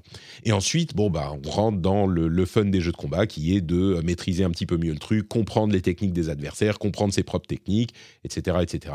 Et ça fonctionne super bien. Euh, j'y ai passé beaucoup de temps déjà, et je compte y passer encore beaucoup de temps. Donc, euh, venez sur le Discord si vous voulez, on a un, channel Tekken dans le forum. Euh, et ce que je dirais, c'est au minimum, si vous êtes un peu intrigué, essayez la démo. Venez poser des questions si vous avez des questions dans le channel euh, du forum du, Discord et on sera heureux de vous aider. Et je vais mettre aussi dans euh, la newsletter une, une vidéo d'introduction aux, aux, débutants de Ruffelmonger, qui est un créateur YouTube qui fait très bien ça et, qui vous expliquera un petit peu les bases. Faites ça, vous pouvez la regarder après avoir fait le mode, euh, le mode arcade ou après avoir fait la démo ou même après avoir acheté le jeu. Euh, ça pourra vous aider, ça sera dans la newsletter. J'espère que je vous ai donné un petit peu envie euh, de toucher du doigt Tekken comme c'était le cas avec Street Fighter. J'imagine qu'il touchera un petit peu moins de monde. Euh, mais je vous assure que c'est un jeu qui est euh, aussi bon, peut-être un poil moins grand public, mais qui est aussi bon que Street Fighter. Et vraiment, je m'y attendais pas. Vraiment, vraiment, je m'y attendais pas. Donc, euh, très, très agréablement surpris par, par Tekken 8. C'est vraiment une période faste pour les jeux de combat en ce moment. Enfin, depuis un an, quoi. Depuis Street Fighter, il y a eu Street Fighter, il y a eu Mortal Kombat 1, qui a pareil, a plutôt vachement plu. Il y a Tekken 8, il y a, il y a des jeux de combat un peu plus niches, mais c'est est-ce que c'est pas la meilleure période du jeu de combat, Patrick? Non, peut-être pas quand même. Alors écoute, bon bah dans les années 90, la grande époque, c'était quand même différent parce que les jeux de combat c'était le genre principal du jeu vidéo, on va dire, c'est le truc auquel tout le monde jouait. Euh, mais après cette période, oui, euh, c'est une période qu'on n'a pas connue depuis 15 ans, je dirais, euh, au moins, même plus. Attends, depuis 20 ans, on n'a pas connu de période aussi, aussi cool pour le jeu de combat, parce que tu mentionnes Street Fighter 6, évidemment, que tout le monde, dont tout le monde a entendu parler. Il y a Mortal Kombat qui était très bon, Mortal Kombat 1, bon, c'est pas mon, mon, style de jeu, mais, mais tout de même. Euh, même on peut remonter un petit peu et voir Smash Bros. Ultimate, qui est euh, la version que les fans de Smash Bros. ont enfin accepté d'adopter après Melee, même si évidemment euh, tout le monde continue à jouer à Melee. Enfin, il y a plein de gens qui continuent à jouer, mais, mais oui, donc entre Street, Street Mortal Kombat et Tekken, en six mois, parce qu'il est sorti en juin, Street, bon, six mois, huit mois, on a tous les, les piliers euh, du jeu de combat qui sont revenus au meilleur de leur forme et accessibles. Euh, ah non, c'est un truc, c'est un rêve que je vis éveillé là, tu vois, d'avoir des jeux de combat qui reviennent sur le devant de la scène. On, est bien conscient qu'ils euh, ils vont pas avoir la visibilité qu'ils avaient à l'époque, euh, mais au moins ils peuvent intéresser les gens, ils sont accessibles, ce qui n'était pas du tout le cas pendant de très longues années. J'insiste sur ce point parce que c'était difficile de, se lancer dans les jeux de combat quand ils étaient aussi arides qu'ils l'étaient à l'époque. Et, euh, oui, c'est complètement une renaissance à sa petite échelle euh, du jeu de combat. Et oui, ça fait très très plaisir. Quoi. Et ouais, je suis, content pour toi, tu vois. Eh, je suis content pour moi aussi. Euh, un jour, quand je serai de passage à Paris, je, te, je te forcerai à jouer à Tekken. Parce que tu sais. Carrément, tu Ah oui, non, mais ça sera, ça sera le, le, Je sais pas, je trouverai une menace à faire. Ou, genre un piège, tu sais. Genre, ouais, euh, Jika, euh, genre, je voudrais que euh, tu passes à la maison pour voir un, je sais pas, un Silent Hill 3. Tu alors quoi? Oui, oui, oui, j'ai eu un truc. Et là, je te mets, tu vois quels. Tu dis, mais Dis-moi, c'est pas. Euh, non, non, je t'assure, c'est Silent Hill 3. Vas-y, appuie sur tous les boutons, tu vas voir, c'est cool. Ouais, tu vas voir. ok, je pense que ça se tente. Ça se tente. Euh, donc voilà pour euh, tous ces jeux-là. Et il y a des jeux qui sont sortis dont on n'a pas parlé, mais on va les évoquer dans la partie sur le reste de l'actu puisque vous n'êtes pas sans ignorer que Suicide Squad Kill the Justice League est euh, sorti également il y a euh, quelques jours de ça. Et franchement, je, je, je sais pas quoi vous en dire. Euh, ça sent pas bon quand même. Hein. Alors, c'est compliqué parce que. Le, truc, c'est que ce qu'il faut préciser, c'est qu'il n'y a quasiment pas de test en ligne pour le moment. Hein. Mm. Quasiment, quasiment aucun test n'est sorti. Exactement. déjà, c'est bizarre. Mais c'est ça. C'est que en fait, le jeu est sorti en early access pour les gens qui payent 250 000 euros le, lundi, je crois, lundi soir. Euh, là, on est jeudi. Les journalistes n'avaient pas reçu de copie du jeu avant la sortie en early access, ils l'ont reçu au moment de la sortie en early access, ce qui est déjà pas très bon signe du tout. C'est clair. Non. Et euh, généralement, les studios font ça quand ils veulent pas que euh, les mauvaises reviews euh, ne- ne- n'impactent les ventes au moment de ouais. la sortie. Euh, et en plus de ça, le jour de la sortie, il y a eu un bug qui faisait qu'il y avait des joueurs qui rentraient en jeu et qui avaient déjà fini le jeu avant d'avoir commencé à jouer. Donc ils ont euh, euh, fermé les serveurs et on pouvait pas jouer au jeu en fait pendant plusieurs En fait, c'est- heures. c'est un, jeu, ouais, c'est un jeu où tu, c'est un jeu euh, online uniquement, enfin pas online, mais tu dois être connecté à Internet pour y jouer. C'est ça. Déjà, euh, si le serveur marche pas, bah oui. Et du coup, euh, les gens pouvaient pas jouer. Donc, on commence un petit peu à avoir les premières impressions, les premières reviews qui arrivent maintenant, 3-4 jours après. Mais euh, le contexte du jeu étant, bah, c'est le jeu de Rocksteady, qui a fait la série des Arkham, euh, qui est hautement regardé comme un excellent studio, sauf que là, on a vraiment l'impression que euh, Warner Brothers a voulu faire en- rentrer au forceps le jeu service dans ce jeu-là, et qu'il a été conçu comme un jeu service avant tout, euh, et qu'ils ont ensuite euh, mis autour un jeu solo qui est, selon les premiers échos qu'on a, soit honteux, soit étonnamment pas mauvais. Euh, mais répétitif parce qu'on fait des missions de jeu service quoi. Donc on joue on peut jouer l'un des quatre personnages euh, de la Suicide Squad de ce jeu qui sont donc Harley Quinn, King Shark, Deadshot et euh, Captain Boomerang qui ont des moyens de se déplacer hyper évolués dans l'univers du jeu. On est dans Metropolis et c'est la suite directe de, des jeux Arkham. Sauf que ça n'a plus rien à voir. Le Batman d'Arkham est là, mais il a été euh, euh, euh, pris et transformé par Brainiac, qui a euh, comment dire, qui a transformé la Justice League en méchant. Et nous, on est les Suicide Squad et on doit les tuer la Justice League, c'est-à-dire Superman, Batman, Batman. Wonder Woman, Green Lantern et Flash. On doit les tuer. Et on est juste des couillons. Et c'est ça qui est censé être marrant.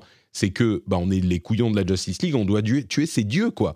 Sauf que visiblement, dans l'histoire, bah, tu leur tires dessus pour les tuer. Donc, euh, ok. C'est pas qu'il y a des trucs malins sur les méthodes de machin. Euh, J'ai joué au jeu. euh, je peux en parler maintenant, je pense, dans, un, dans une bêta fermée, NDA, machin. Et franchement, j'en suis ressorti pas catastrophé. Parce que le- le- les systèmes du jeu sont intéressants. Le gameplay est étonnant.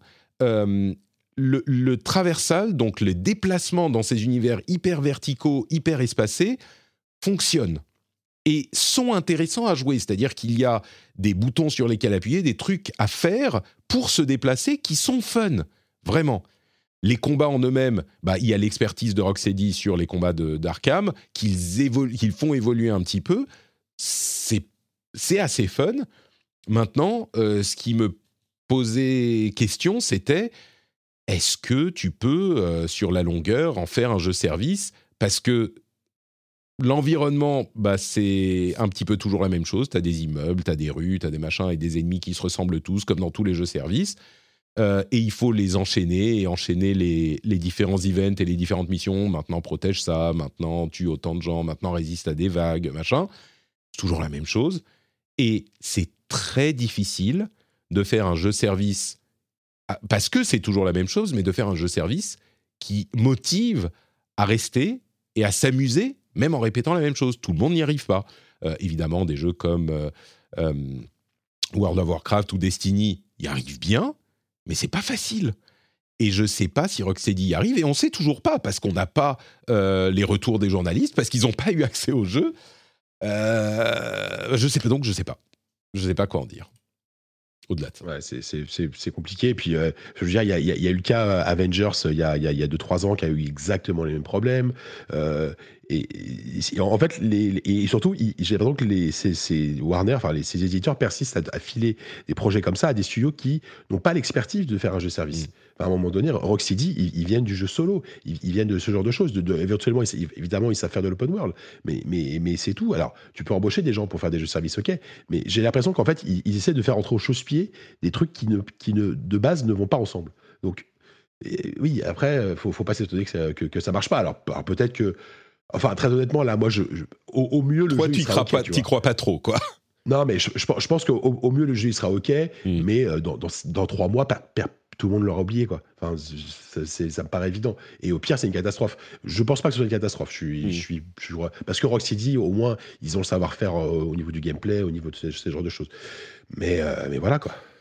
Ah, c'est sûr que Crystal Dynamics, qui se mettait sur euh, un jeu comme Avengers, ils avaient vraiment jamais fait rien de similaire. Et Voilà. donc, euh, clairement, on, est, on était dans la catastrophe industrielle. Euh, je continue à dire que le gameplay d'Avengers était bon et qu'il y avait beaucoup de choses autour qui étaient catastrophiques. Euh, mais oui, je crois que là, on n'est pas du tout dans la même catégorie. Tu vois, c'est pas l'accident industriel aussi dramatique, mais Ouais, c'est vrai. mais euh, je suis, je peux pas imaginer que ça devienne un jeu service auquel les gens jouent. Tu vois, c'est un truc terme, auquel, sur, oui, c'est ça, sur le long terme, il faut que tu joues tous les jours, tous les plusieurs fois par semaine pour que ça soit un truc euh, qui fonctionne. Et c'est pas la vibe que j'ai eue de ce jeu-là, quoi, du tout. Donc, Ah. On verra dans les, dans, les, dans les jours à venir et les semaines à venir ce que les gens en auront pensé. Euh, je crois, euh, comme toi, que la campagne risque d'être sympatoche, mais, mais rappelons-le, on est dans une, euh, dans une période où un jeu bon n'est pas assez bon pour qu'on y consacre le peu de temps qu'on a sur cette terre. Tu vois, il y a tellement de jeux exceptionnels Ouais, euh, pour nous convaincre, il faut que, ce- Sûr. que Justice League soit. Mais moi, je l'ai pas acheté parce que j'étais là, je, me disais, mais attends, euh, on ne sait pas ce qui se passe. Euh, En plus, il y a eu presque, il y a eu la- une communication bizarre. Ils montraient pas de quoi. Enfin, Ah ouais, j'ai vu quasiment toutes les vidéos de présentation. Il y en avait qui duraient genre 10 minutes. euh, il y en a eu 4 ou 5 le dernier mois. J'ai pas vraiment eu de, de compréhension précise de ce qu'était le jeu et j'ai déjà été mordu par Avengers, donc. euh, Tu m'étonnes. Tu m'étonnes. Euh, et je vais vous rappeler que euh, ce qui est sorti depuis... Attends, Prince of Persia, c'était il y a deux semaines. Qui est sorti ces deux dernières semaines sur le début de 2024, déjà. mais, mais juste sur les deux dernières semaines. Prince of Persia, 86 sur Metacritic. Tekken, 90 sur Metacritic. Like a Dragon Infinite Wealth, 89 sur Metacritic. Et n'oublions pas Persona 3 Reload, 89 aussi sur Metacritic. Alors oui, il y a eu euh, un trailer dramatique avec Aidan Gallagher qui était vraiment ridicule. Mais bon, pour les fans, tu vois, les gens... C'est pour ça que je dis, en fait, jusqu'à 2022, euh, un jeu pour te convaincre de passer du temps dessus, genre sur les 3-4 années de 2020 à 2022, de 2018 à 2022, il fallait qu'un jeu, il suffisait pas qu'il soit très bon, il fallait qu'il soit excellent pour qu'il te convainque de passer du, du temps dessus. Aujourd'hui, on est passé dans une autre phase où il faut pas juste que le jeu soit excellent, il faut qu'il soit excellent et qu'il soit en plus le genre de jeu que, qui t'intéresse, qu'il soit ton genre de jeu qui, sont fun parce qu'il y a des jeux excellents dans tous les genres. Et en l'occurrence, bah, quelqu'un qui est intéressé par les Persona ou par les JRPG, il voit plus rien de tout ce qui se passe ailleurs. Il doit déjà choisir comment consacrer son temps entre Like a Dragon et Persona 3. Il n'y a pas le temps d'aller voir euh, des Tekken, des Prince of Persia et certainement pas des Suicide Squad. Donc, euh, bon. C'est bien, mais ça complique les choses. Bah oui, c'est ça. En fait, c'est- sur sur des jeux où tu sais que de toute façon, ton investissement minimum, c'est euh, 20, 30 heures, 40 heures, je parle de Suicide Squad par exemple, bah, c'est- c'est c'est mort. Enfin, tu vois, à la limite, tu, tu- tu sais que c'est un jeu court et que tu, tu veux l'essayer, pourquoi pas. Mais là, c'est pas, c'est pas, c'est pas viable, quoi. Et on parle même pas des jeux qui arrivent, comme on nous dit dans la chatroom, il y a FF7 Rebirth. Donc, Oui. Dra- dra- et, et rien qu'en mars, il février, il y a FF7, en mars, il y a Dragon's Dogma et, euh, le, et Rise of the Ronin. Enfin, Ouais. C'est pas des petits jeux, tu vois. C'est pas des jeux qui, se finissent en 15 heures, quoi. Bon. On va évoquer rapidement euh, ce, cette. Alors, je ne sais pas si on peut dire une rumeur, oui, c'est une rumeur, euh, de la taille de l'écran de la Switch 2, euh, dont beaucoup de, de, publications ont parlé comme une rumeur établie par un analyste qui aurait eu des informations de l'industrie. Je suis pas sûr que ça soit le cas parce que ils disent la Switch 2 aura un écran de 8 pouces, ce qui est plus grand que la Switch 1 et ce qui ferait grossir la taille de la console. Euh, la Switch 2 serait plus grosse que la Switch 1. Le truc, c'est que on sait qu'il y aura un écran LCD et pas OLED, Mais je crois pas, parce que Sharp a dit ils vont euh, filer des écrans LCD pour euh, une console qui arrive, donc on sait bien de, quoi- qui il s'agit. Mais la taille, euh, j'ai l'impression que c'est plus l'analyse qui dit ça va sans doute être 8 pouces qu'une information qu'ils ont eue par des back-channels de Sharp. Donc je le mentionne parce que tout le monde en a parlé, mais je suis pas sûr de la fiabilité de l'idée que ça fasse 8 pouces parce que 8 pouces c'est gros. hein. Euh, je crois que la, Switch faisait euh, genre le- comment dire la base de la Switch. Euh, c'est ne peut pas faire tenir un écran de 8 pouces. La- L'original, elle faisait 7 pouces et l'OLED, elle fait 7,4 pouces. Donc euh, 8, c'est- c'est assez gros. Et on ne sait pas si ça sera le cas. J'ai l'impression que c'est pas super fiable, mais peut-être. hein, peut-être que ça sera ça. 8, Je voulais le mentionner. 8 par exemple, c'est la, c'est la, c'est la taille d'écran d'un iPad mini à peu près. C'est euh, enfin c'est 7,9 mais c'est euh, donc c'est quand même ça. oui c'est beaucoup plus gros. Donc Ouais. ça implique et des, et des consoles portables qui ont un écran de plus de 7 pouces ou 7 pouces et demi, il y en a très très peu. Donc euh, ouais c'est vrai que Moi, je serais pas super pour que. Je serais pas hyper content si la Switch 2 était plus, gros- était plus grosse que la Switch 1, que déjà je trouve grosse. Alors évidemment, comparé à un Steam Deck, c'est minuscule, mais euh, bon, moi ça me dérangerait pas qu'elle fasse. euh, S'ils font, je sais pas, un écran comme la- l'écran de la OLED, mais qu'ils resserrent le- les les bords, euh, je préférerais, tu vois. Ouais, ouais. après ils, ils- ils peuvent vraiment re- re- resserrer les bords et arriver à, à du 7,5 un truc comme ça mais 8 Mm. pouces ils sont j'ai complètement de changer le châssis et euh, Ouais. d'imaginer un- un- presque un autre format quoi.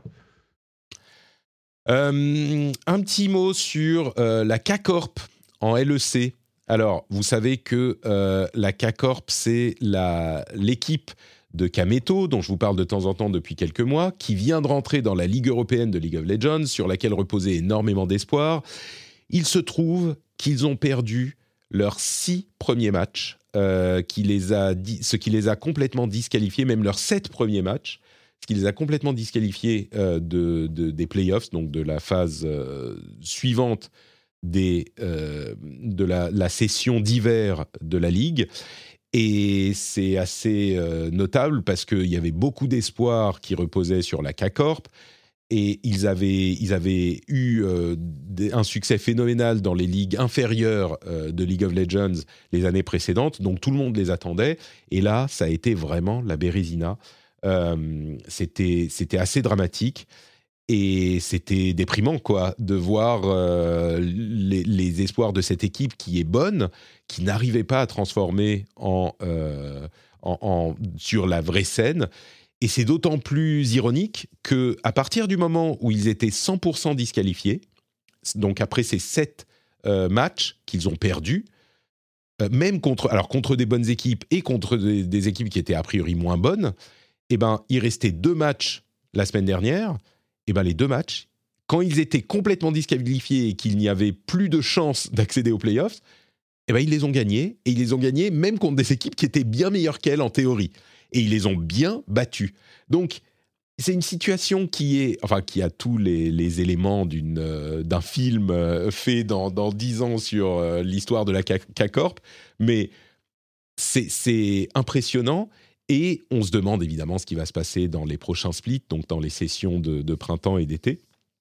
Il y a évidemment encore des chances d'arriver euh, dans des, de, monter euh, dans, la, dans la ligue et d'arriver dans les phases finales, hein, bien sûr, parce qu'il y a d'autres euh, possibilités, mais c'est une histoire qui est exactement, qui représente ce qui est intéressant dans l'e-sport, parce que c'est exactement la même chose que pour le sport, c'est les histoires de, de personnes et d'équipes et de relations et de drama, et pas de drama, mais de drame, de dramaturgie du truc. Euh, et je peux vous dire que nous, là encore, je parle souvent du Discord, mais on en parlait, on voyait les choses euh, se dérouler euh, dans le channel League of Legends et on se disait mais les pauvres là allez non là la première semaine on se disait bon premier combat perdu c'est normal ils sont trop forts deuxième combat bon mais le troisième ils vont le gagner. Ah merde ils l'ont perdu. Bon ok mais là la semaine prochaine ça va bien se passer. En plus en scrim dans les combats d'entraînement ils cassaient tout à la K-Corp ils arrivaient à battre tout le monde enfin c'est une histoire qui est qui s'écrit quoi.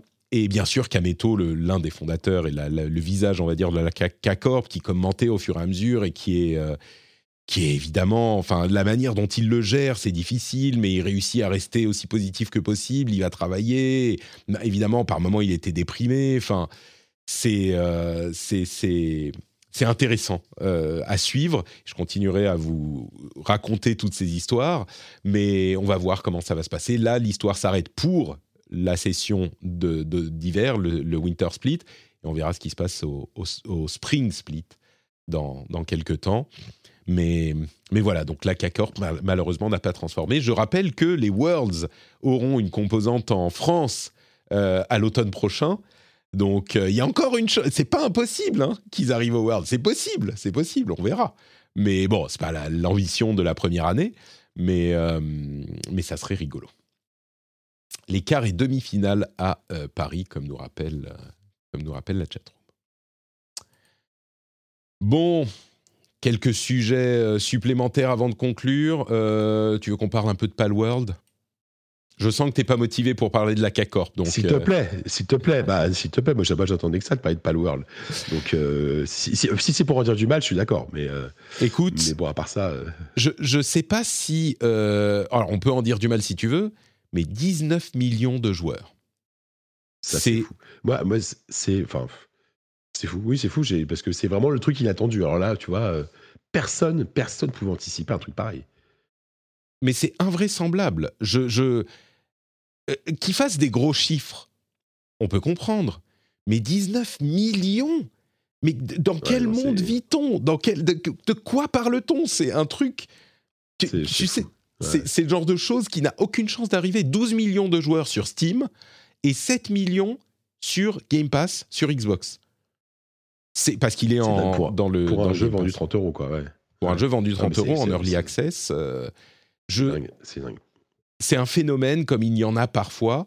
Euh, mais 19 millions, je je comprends pas. Je, quel genre, quel jeu et, encore, on aurait pu dire, bah, c'est tout le monde sur Game Pass qui joue euh, parce que non, de loin, la plus grosse partie, c'est des gens qui l'ont payé sur Steam.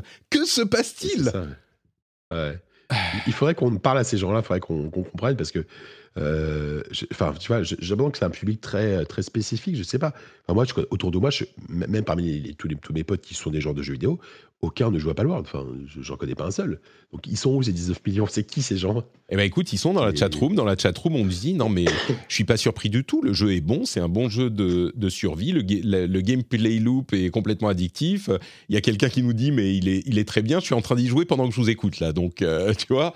C'est ah, bon, bah voilà, on a trouvé. Et eh bah c'est la raison. Il est pas cher. Il y a une hype monumentale. Enfin une hype. Il y a un buzz monumental autour. Euh, voilà, ça s'explique. Et puis évidemment le fait que euh, le fun des Pokémon avec des flingues, euh, comme on en parlait la semaine dernière, évidemment.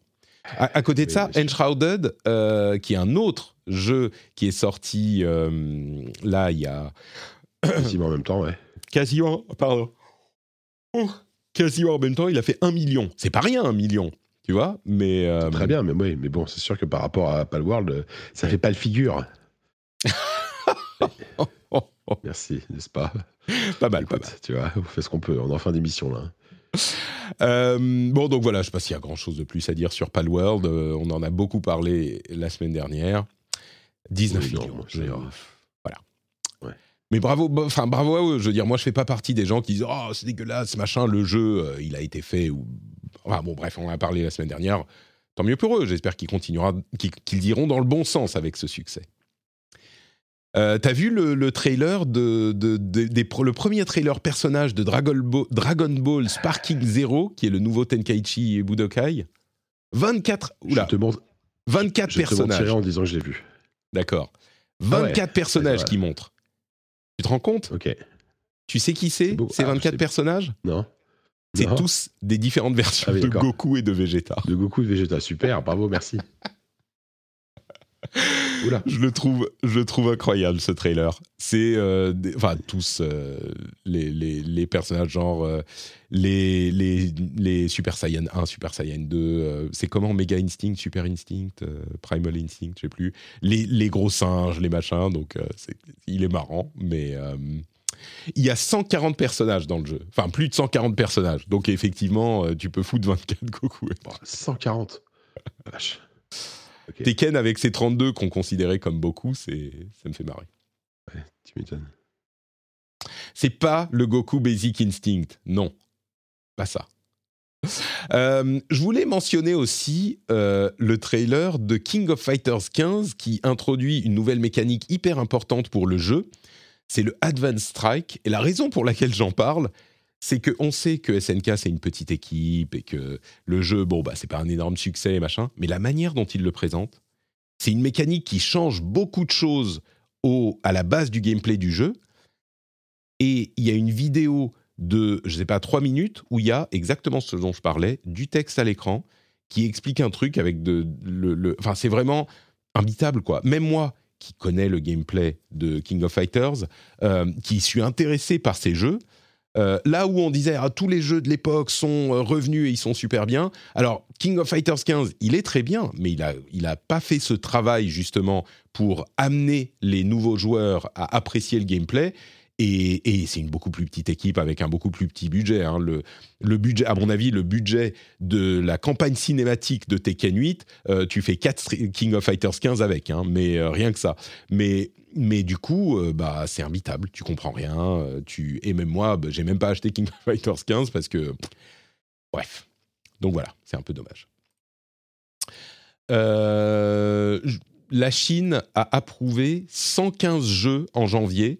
Ils, sont redevenus à fond, ils sont revenus à fond sur, sur le jeu vidéo en Chine. là, c'est clair. Ça déconne pas. c'est un secteur économique qui marche on va quand même faire les choses bien. Euh, et aussi une autre info de l'industrie, Pokimane euh, par euh, Pokémon quitte Twitch, ou plus ou moins quitte Twitch, elle fait plus du Twitch exclusif. C'est notable parce que ça s'inscrit dans un mouvement des créateurs de contenu qui, au bout de 10-15 ans, finissent par, par, vouloir éviter le burn-out, on va dire les choses comme ça. et elle était une grosse créatrice de Twitch, et elle dit euh, bon, je, me dirige vers d'autres choses. Elle continue à créer du contenu, elle fera du Twitch de temps en temps, mais streamer euh, tous les jours ou 4 ou 3 ou 4 fois par jour, euh, tu peux le faire pendant 2, 3, 4, 5 ans quand tu te lances. Au bout d'un moment, tu peux plus continuer. Quoi. Donc, c'est encore un exemple. Et puis un dernier mot sur Ubisoft. Euh, d'abord, For Honor a 35 millions de joueurs. On parlait des jeux qui, réussissent sur le long terme. 35 millions de joueurs pour For Honor. Ça, c'est un jeu service qui, qui a marché. Ah bah carrément. Et tu sais, For Honor, c'est un jeu qui à son lancement avait vraiment pas euh, réussi. Hein. C'est, ça fait partie de ces deux trois jeux que Ubisoft a suivis sur le long terme euh, alors, 35 millions de joueurs, ça ne veut pas dire 35 millions de joueurs payants, hein, mais il continue. Euh, et c'est un jeu qui est vraiment sympa. Moi, j'y ai joué un petit peu. Il est mm. cool. Il est certainement cool. Mais 35 millions, tu vois, on parlait des 19 de, de, de Palworld, j'allais dire PayPal. PayPal World. PayPal World. Euh, donc il y a ça, il y a Skull and Bones qui va finir par arriver bientôt là, qui a une bêta qui arrive, mais surtout euh, il y a un article très intéressant que je mettrai dans la newsletter euh, qui détaille l'état d'esprit et le moral des employés de Ubisoft. Parce qu'il faut dire que Ubisoft n'est pas dans une période hyper brillante. là, cette année, ils ont des choses qui arrivent, notamment bah, The Lost Crown qui a été bien reçu. Je ne sais pas s'il y a eu énormément de, joueurs, mais en tout cas, il, il a été bien reçu. Euh, il y a euh, le nouvel Assassin's Creed, il y a le Star Wars surtout qui arrive cette année. Donc, disons que là, après euh, tout un tas d'errements plus ou moins heureux, tu te souvenais de Ubisoft Quartz? T'en souvenais, toi? C'est quoi, c'est un studio? Non, c'est les NFT. Tu te souviens qu'ils avaient fait des NFT ah. avec. Oui, vaguement, oui. Je, tu me le rappelles, oui, ça me revient un peu en tête. C'est ça. J'ai un, un, trauma qui s'active dans ma tête. C'est ça, un petit peu, ouais. Et ben, enfin, enfin, avec tous ces trucs-là. Bref, l'article est très intéressant. Euh, évidemment, on peut pas forcément tout à faire confiance à tout à 100% parce que c'est une enquête euh, d'un journaliste, mais très intéressant. Je vous le mettrai dans les newsletters. Euh, il faudrait que les choses se redressent chez Ubisoft. On va dire, les, on va dire ça comme ça. Tout ça, c'est dans les newsletters. Vous pouvez vous y abonner dans les notes de l'émission ou alors tout simplement sur notepatrick.com. Et c'est la fin, c'est la fin de ce rendez-vous jeu. Merci Jika d'avoir, euh, d'avoir, euh, comment dire, poweré through malgré Oh, ouais, oui, bien sûr. D'avoir Deliver. Est-ce que j'ai Deliver ou pas Tu as Over Deliver, euh, J'ai Over Deliver. over Deliver. Super. Écoute, euh, parce que là, clairement, je suis, suis pas au mieux de ma forme euh, entre la touche, parce que j'ai quand même souvent coupé mon micro. si ceux, qui sont en chat, dirait que m'ont vu me moucher. Enfin, c'était vraiment, magnifique. c'était vraiment magnifique. Écoute, le résultat est comme toujours éclatant. Où peut-on te, te, te, retrouver si on peut me parler, ouais. Te parler? Si on veut en avoir ah, un quand, petit peu plus. Quand j'aurai retrouvé ma voix, ouais. Euh, bah écoute, on peut me retrouver bah, comme d'habitude dans le podcast ZQSD euh, avec un nouveau numéro qui arrive, qui arrive bientôt, là, qu'on a enregistré euh, la semaine dernière, qui devrait être monté et publié cette semaine. je sais même plus de quoi on parle, tu vois. Je, de bah, trucs on, parle, on parle de Prince of on parle de Prince of Persia, on parle, on parle, de, on parle de bons jeux, on parle de nous attendre 2024, entre autres, et on fait un quiz rigolo mais que j'assume pas trop, donc je vais, je vais préfère, je préfère vous laisser la surprise. Ah et puis aussi, et, et, précision aussi, euh, là, ça, on, vient, on, l'a publié, enfin, je l'ai publié ce matin. Euh, on a publié un petit hors-série, un, entretien avec euh, Pierre Crochard qui s'appelle Peter Peter Line sur les sur les réseaux. Je sais pas si tu connais. C'est un, un, monsieur qui qui fait une newsletter euh, euh, qui s'appelle Now Playing et un podcast qui s'appelle Now Playing qui est dédié à la musique de jeux vidéo. Et c'est un gros spécialiste de musique de jeux vidéo. Donc on a, on a parlé pendant une heure avec lui euh, bah de, musique de jeux vidéo et de plein de choses comme ça. C'était, assez chouette. Donc on vient, on vient de publier l'interview. Ça dure une heure. C'est un petit hors-série qu'on va, qu'on va, on va, on, va essayer de réitérer ça assez, régulière, assez régulièrement dans l'année des, entretiens comme ça qu'on va publier tout, tout au long de l'année parce que c'est, toujours chouette d'avoir des invités. Super. Et magnifique. Euh, alors, je ne le vois pas dans la liste euh, de, de votre SoundCloud, euh, mais je vois oui, parce le numéro que le site n'est pas à jour. Oui. Ah, ah, le site n'est pas à jour, merde. Mais du coup, je, je, vois Amour, Gloire et Gotti quel... Alors celui-là, j'en suis jaloux. Ça, c'est le bilan de l'année. Euh, c'est bah le bilan de l'année avec euh, Silence on joue. Ouais. du, du, coup, non, mais il faut aller sur euh, Spotify, Deezer, Apple, Apple Podcast, tout ça, il, il est là. Quoi. Par contre, ça, ça c'est la, la, deuxième partie de, de l'émission. La, la, la, première partie est chez Silence on joue. Donc il faut que tu ailles sur Silence on joue pour écouter la première partie. Et ça. après chez ZQSD pour écouter la suite. Très bien. Parce que ça, sinon, ça, parce que ça dure quasiment 4h30, un truc comme ça, 5h, je sais plus. Donc, donc c'est. Bah, et après, on dit que, que je fais des émissions longues. Franchement. Ah oui, mais bon, là, on était, là, là, on était 11, donc euh, c'était pas forcément, la même chose. Forcément. Super, merci Jika pour ma part, vous savez. Là, là, là, à deux, on a fait deux heures quand même. Hein. oui, bah oui, bien sûr. Mais euh, tu sais, quand je suis là, forcément, dans mes émissions, euh, je suis souvent là, et donc ça dure. Voilà. Pour ma part, c'est NotePatrick un petit peu partout. Vous pouvez aller sur notepatrick.com pour les liens vers tout ce que je fais, y compris le Discord, y compris le Twitch, y compris euh, bah, la newsletter. Euh, et d'ailleurs, les liens sont dans les notes de l'émission, donc même pas besoin d'aller sur notepatrick.com. Euh, et aussi, et aussi le Patreon, patreon.com slash rdvjeux. vous pouvez soutenir l'émission là-bas et c'est important. je vous remercie de votre soutien. Je remercie tous ceux et toutes celles qui le font déjà. Patreon.com slash rdvjeux pour soutenir soutenir l'émission si euh, vous, le, vous pensez qu'elle a euh, une certaine qualité, si elle a une approche qui vous plaît, ou si vous, êtes content tout simplement de l'avoir dans votre, euh, dans votre flux de podcast. Vous vous dites, quand vous sortez de chez vous, vous dites Oh, il y a un rendez-vous jeu Ah bah cool, je vais passer un bon moment dans les transports. Peut-être dites-vous, ah bah ça vaut bien, ça vaut bien le prix d'un café, ou le prix d'un croissant, ou le prix d'un petit sandwich. Merci à vous tous et à vous toutes. On se donne rendez-vous dans une semaine pour le prochain épisode. Ciao, ciao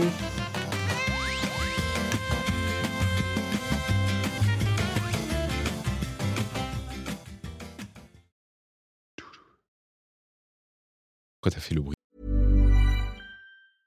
Selling a little or a lot?